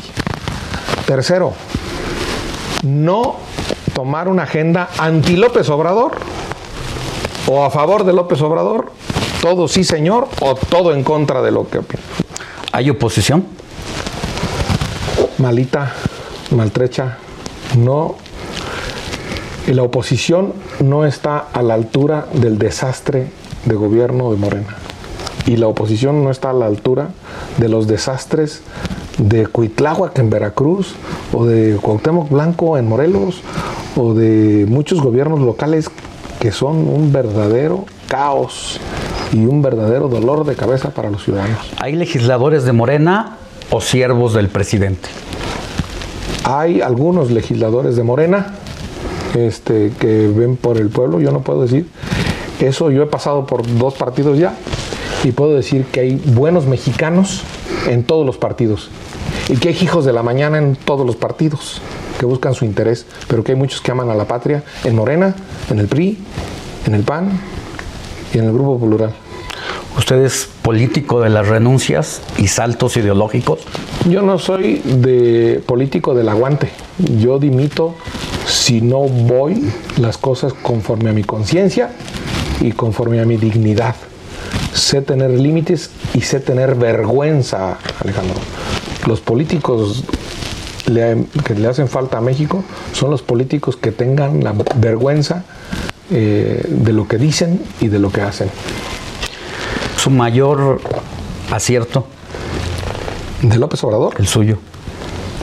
Mi mujer, Margarita y mis hijos. Sin duda. Ese es mi mayor acierto. Y el mayor acierto y mi mayor suerte es haber nacido en la tierra de Michoacán. ¿Su peor error? Mi peor error es votar, eh, votar en la, las cosas que de repente en Morena querían. Muchas me rebelé, pero otras no lo hice correctamente. Yo, pensándolo bien, mi mayor error es no haber convencido de que se necesitaba un poder judicial independiente e imparcial. Eh, voté en contra de eso, de lo que quería Saldívar, pero no haberlos convencido de que se hace falta un poder judicial independiente en México. ¿No le da temor enfrentarse al presidente? Yo no le tengo miedo a nada. Yo no le temo ni a Dios. Dios me libera. Eh, para mí, yo no le tengo miedo a, a nada. Pero sí sabe lo que es un día ser aliado del presidente y el otro día ser adversario. Yo no vivo de la política. Yo vivo para la política. Y en ese sentido, este, yo soy libre. Creo en la libertad absoluta. Y la libertad es lo que es mi, límite y eso, eso sí es mi bandera. ¿Sigue usted pensando que el presidente quiere como trofeo la cabeza de García Luna en nuestro país? Sí, en la campaña lo quiere traer. Y no lo agarran, es una ineficacia. Ni, ni, aunque lo tienen, que no agarren a los que están sueltos aquí en México, que no agarren al asesino de los jesuitas, pues eso es natural. La policía de repente no agarra a la gente. Pero que no agarren uno que ya está encarcelado en Estados Unidos y que no lo traigan, es la muestra más contundente de la ineficacia. Si, si trajeron a Cienfuegos, ¿por qué no traen a García Luna? De una vez, pero lo quieren traer en campaña. Y no lo toma como un mensaje el hecho de que cuando enfrenta ciertos temas desde del poder, de pronto aparece usted en alguna nota como parte de una lista de corrupción en México. Que la, que la demuestren. Soy el único senador que ha devuelto los gastos y no una cantidad menor, porque no ejerció durante la pandemia labores de gestión o cargo. Mi declaración patrimonial está ahí, pública desde la Secretaría de la Función Pública y ahora vivo aquí. No, este, de ese lado, por ese lado no cogeo. Eh, el dinero para mí es un medio, no es un fin y no me llama el dinero. En eso aplaudo a López Obrador de una vida austera. ¿Cuándo creyó que el presidente podría hacer lo que necesitaba México para salir adelante? Cuando gritó por el bien de todos, primero los pobres. Eso, ese, en ese momento. Y cuando empezó a haber más pobres, me defraudó. ¿Qué momento es el que lo desencanta? Cuando le pide perdón, que le pide perdón a España y al Vaticano, eh, yo no, lo elegí para como profesor de historia, yo lo elegí como presidente. Y profesor de historia malito, de esos de estampitas de papelería, esos de almanaque. No, no votamos por una cosmovisión de López Obrador. Voté por dos cosas por él. Por igualar este país y por acabar con la corrupción. Nada más por eso. Lo demás son colguijes y esferitas de un arbolito soberbio. Visto desde ese ángulo, ¿no cree usted que también entonces un error fue haber creído en él? En democracia tenemos derecho los ciudadanos a equivocarnos. Y desde ahí le respondo como, como ciudadano. El ciudadano puede cambiar de partido en la siguiente elección. Y por lo tanto los dirigentes también debemos y podemos cambiar de partido, nada más que lo necesitamos explicar ante las cámaras lo que hacemos los y los ciudadanos no tienen ni por qué explicarlo, solo tienen que votar por otro partido. El derecho a equivocarse es inherente a un sistema democrático. Al presidente Fox se le reclamó precisamente que no hubiera una transición de gobierno, que no hubiera un cambio de verdad. El presidente López Obrador está haciendo lo suyo a su manera. En este momento seguramente muchos no sentimos el cambio, pero no va a ser el tiempo el que va a poner las cosas en su lugar. En el PAN, como dicen los muchachos, cachondeamos con el PRI y ese fue un error que se pagó muy caro y el presidente quiere refundar al PRI. Y ese es un error que va a pagar muy pronto. Alito Moreno, Marco Cortés, Jesús Zambrano, ¿cómo se ve ese frente político? Ni Alito, ni Marquito, ni Chuchito. Muy chiquito. Eso no. Ellos quieren las migajas que se le caen de la mesa a Morena para seguir medrando en el poder. No, eso no. El poder político para evitar el dolor de la gente y para igualar este país y para acabar con los privilegiados y para ayudar a los desposeídos. Eso, esa reconciliación, eso es. Pero acumular y hacer un masacote de logotipos no es alternativa de futuro. MC. Es un buen intento, es un buen intento de hacer algo nuevo. Yo espero que, que sus gobiernos respondan en Nuevo León con algo más que un TikTok. Y en Jalisco, que se reconcilien con la UDG. También tengo crítica para ellos, pero son un buen intento novedoso. Eh, la figura del Bronco para las candidaturas independientes, hablando de grupos plurales, ¿se la figura del político independiente? El Bronco ya está en su casa, primero hay que decirlo. Y no me gustó que lo exhibiera Samuel García. Con, primero, dicho eso. Segundo, eh, candidaturas independientes, sí, yo, yo, creo que, yo creo que eso es, eso es bueno. También es buena la reelección, sin, sin intermediarios de los partidos.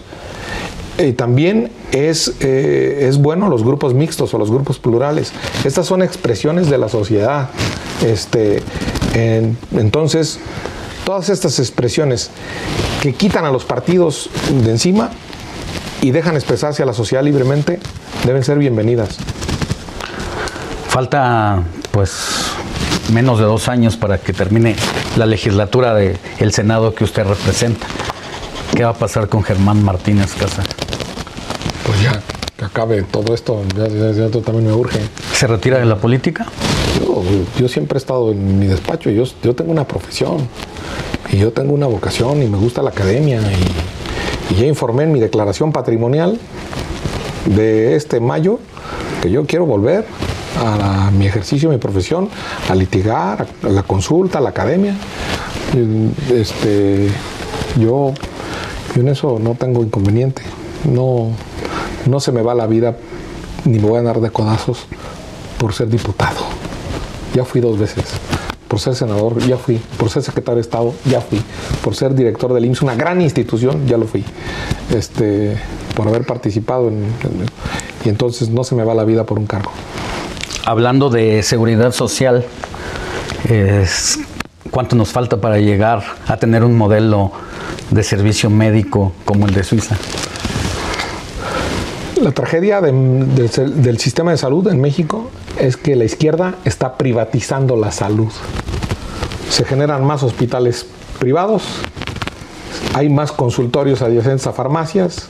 Quienes le vendían medicinas al IMSS ahora tienen sus consultorios y le venden a los ciudadanos en farmacias privadas.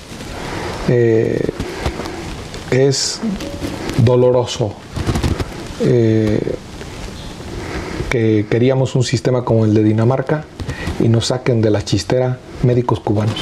¿Se acabó la corrupción? Yo espero que sí, que no se lucre con ese, con ese dolor. Ahí hay gente generosa en el IMSS. Es lo mejor que le ha pasado, a, que tiene el Estado. Y en este país, en, en, este sexenio, en el resto de las instituciones, ¿cómo va la lucha contra la corrupción? En el Poder Judicial está faltando. Es corrupción pura y dura que el presidente de la Corte quiera quedarse dos años más de lo que dice la Constitución. Eso es una corrupción constitucional a ojos vistos de toda la nación. Es corrupción que cambien a los magistrados de un circuito a otro, lo manden de Cancún a Culiacán. Es corrupción que quieran poner a sus candidatos en el Consejo de la Judicatura. Es corrupción que vayan a pedir línea al Palacio Nacional o a la Consejería Jurídica de la Presidencia. La, la, defensa de la democracia pasa por jueces imparciales, autónomos, que los hay, por magistrados independientes, imparciales, que los hay. Pero muchos le quieren meter la mano al cajón de la justicia. Por último, ¿cuándo se había visto que el presidente eh, en turno diera lecciones a la oposición de cómo ganar elecciones? Porque el presidente sabe de oposición. Es mejor como opositor que como gobernador. Es mejor como oposición que conduciendo la cuarta transformación. Los seguidores o la gran mayoría de la sociedad le da mucha fuerza al presidente. Están los niveles de popularidad que ya hubieran querido otros presidentes de la República. Yo espero que la popularidad del presidente esté igual que la eficacia del gobierno del presidente para dar seguridad a este país. No están siendo tan eficaces para gobernar como son eficaces para comunicar. ¿No ha nacido el líder político que puede derrotar al Obrador? No, sí, yo estoy optimista de que las cosas y de que hay mucho pueblo. Aquí sí coincido con él. El pueblo no es tonto y es más tonto el que cree que el pueblo es tonto. ¿Por dónde anda ese líder? Yo creo que puede ser una mujer. Yo creo que puede ser una mujer. Las mujeres que caminan y que llenan de esperanza el paseo de la reforma deben encontrar una lideresa. O está en la UNAM, que tanto denosta el presidente, o está en la UDG, o está en el CIDE, eh, y debe ser un joven. Ya a las caras viejas nos debemos ir. Ya debe ser un joven o una mujer joven. Hay más movimiento social que partidos políticos. Oh, sin duda. Hay más vida sindical que vida partidista. Un partido no llena el paso de la reforma si no es con lana, si no es con prostitución y con rebaños pagados. La verdad, hay más sociedad que gobierno y por supuesto hay muchísima más sociedad mexicana que partidos. Gracias Germán Martínez Cáceres. Al contrario, Alejandro, aquí estamos. Tenga buena tarde.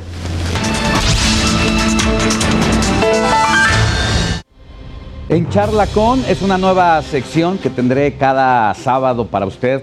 Una entrevista, una conversación, una plática de café con algún personaje de la coyuntura. Y vea nada más lo que le tengo preparado para la semana entrante. Una charla con Jesús Zambrano, líder nacional del PRD. Una conversación candente en la que se habló de todo. De los tropiezos de su liderazgo al frente del partido, de la pelea de cara al 2024 y muchos temas más. Estamos con Jesús Zambrano, presidente nacional del Partido de la Revolución Democrática. ¿Ya tomaron nota de las recomendaciones del presidente de cómo ganar elecciones? Hombre, Claudio sí. X González ayuda. Alito Moreno es un buen hombre. Yo le tengo confianza porque Pobreza franciscana. es eh, una verdadera vacilada. La gente está hasta el gorro de los partidos. Yo creo que hay que reconocer que los partidos políticos no estamos bien calificados. Abrazos, no balazos. Es una estupidez a estas alturas. ¿En serio hay tiro para el 2024? ¿Cuál tiro si perdieron? Y ahí estuvo, por cierto, la mano del crimen organizado metida a favor de Morena. El peor error en la vida política de Jesús Zambrano.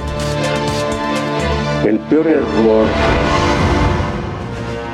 Bueno, hasta aquí la información de este sábado en el informativo fin de semana. Yo le agradezco mucho que haya estado con nosotros y también agradezco a quienes nos siguen por radio porque hoy estamos cumpliendo tres años al aire el Heraldo Radio que ha crecido a lo largo y ancho del país.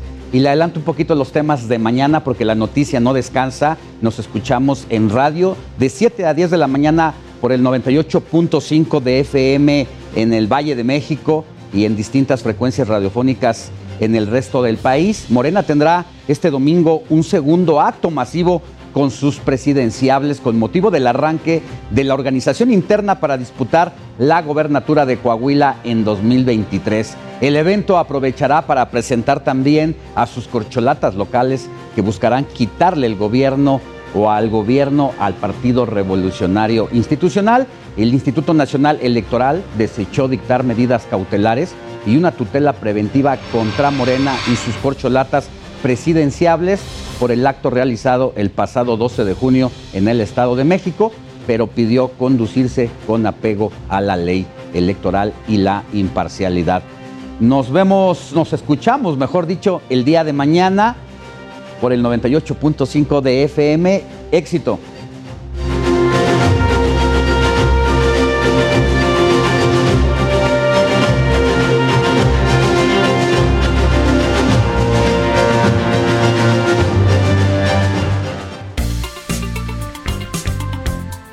Heraldo Media Group presentó Alejandro Sánchez y el informativo Heraldo fin de semana. La información y el entretenimiento que usted necesita para estar enterado también en su descanso. Por el Heraldo Radio, con la H que sí suena y ahora también se escucha.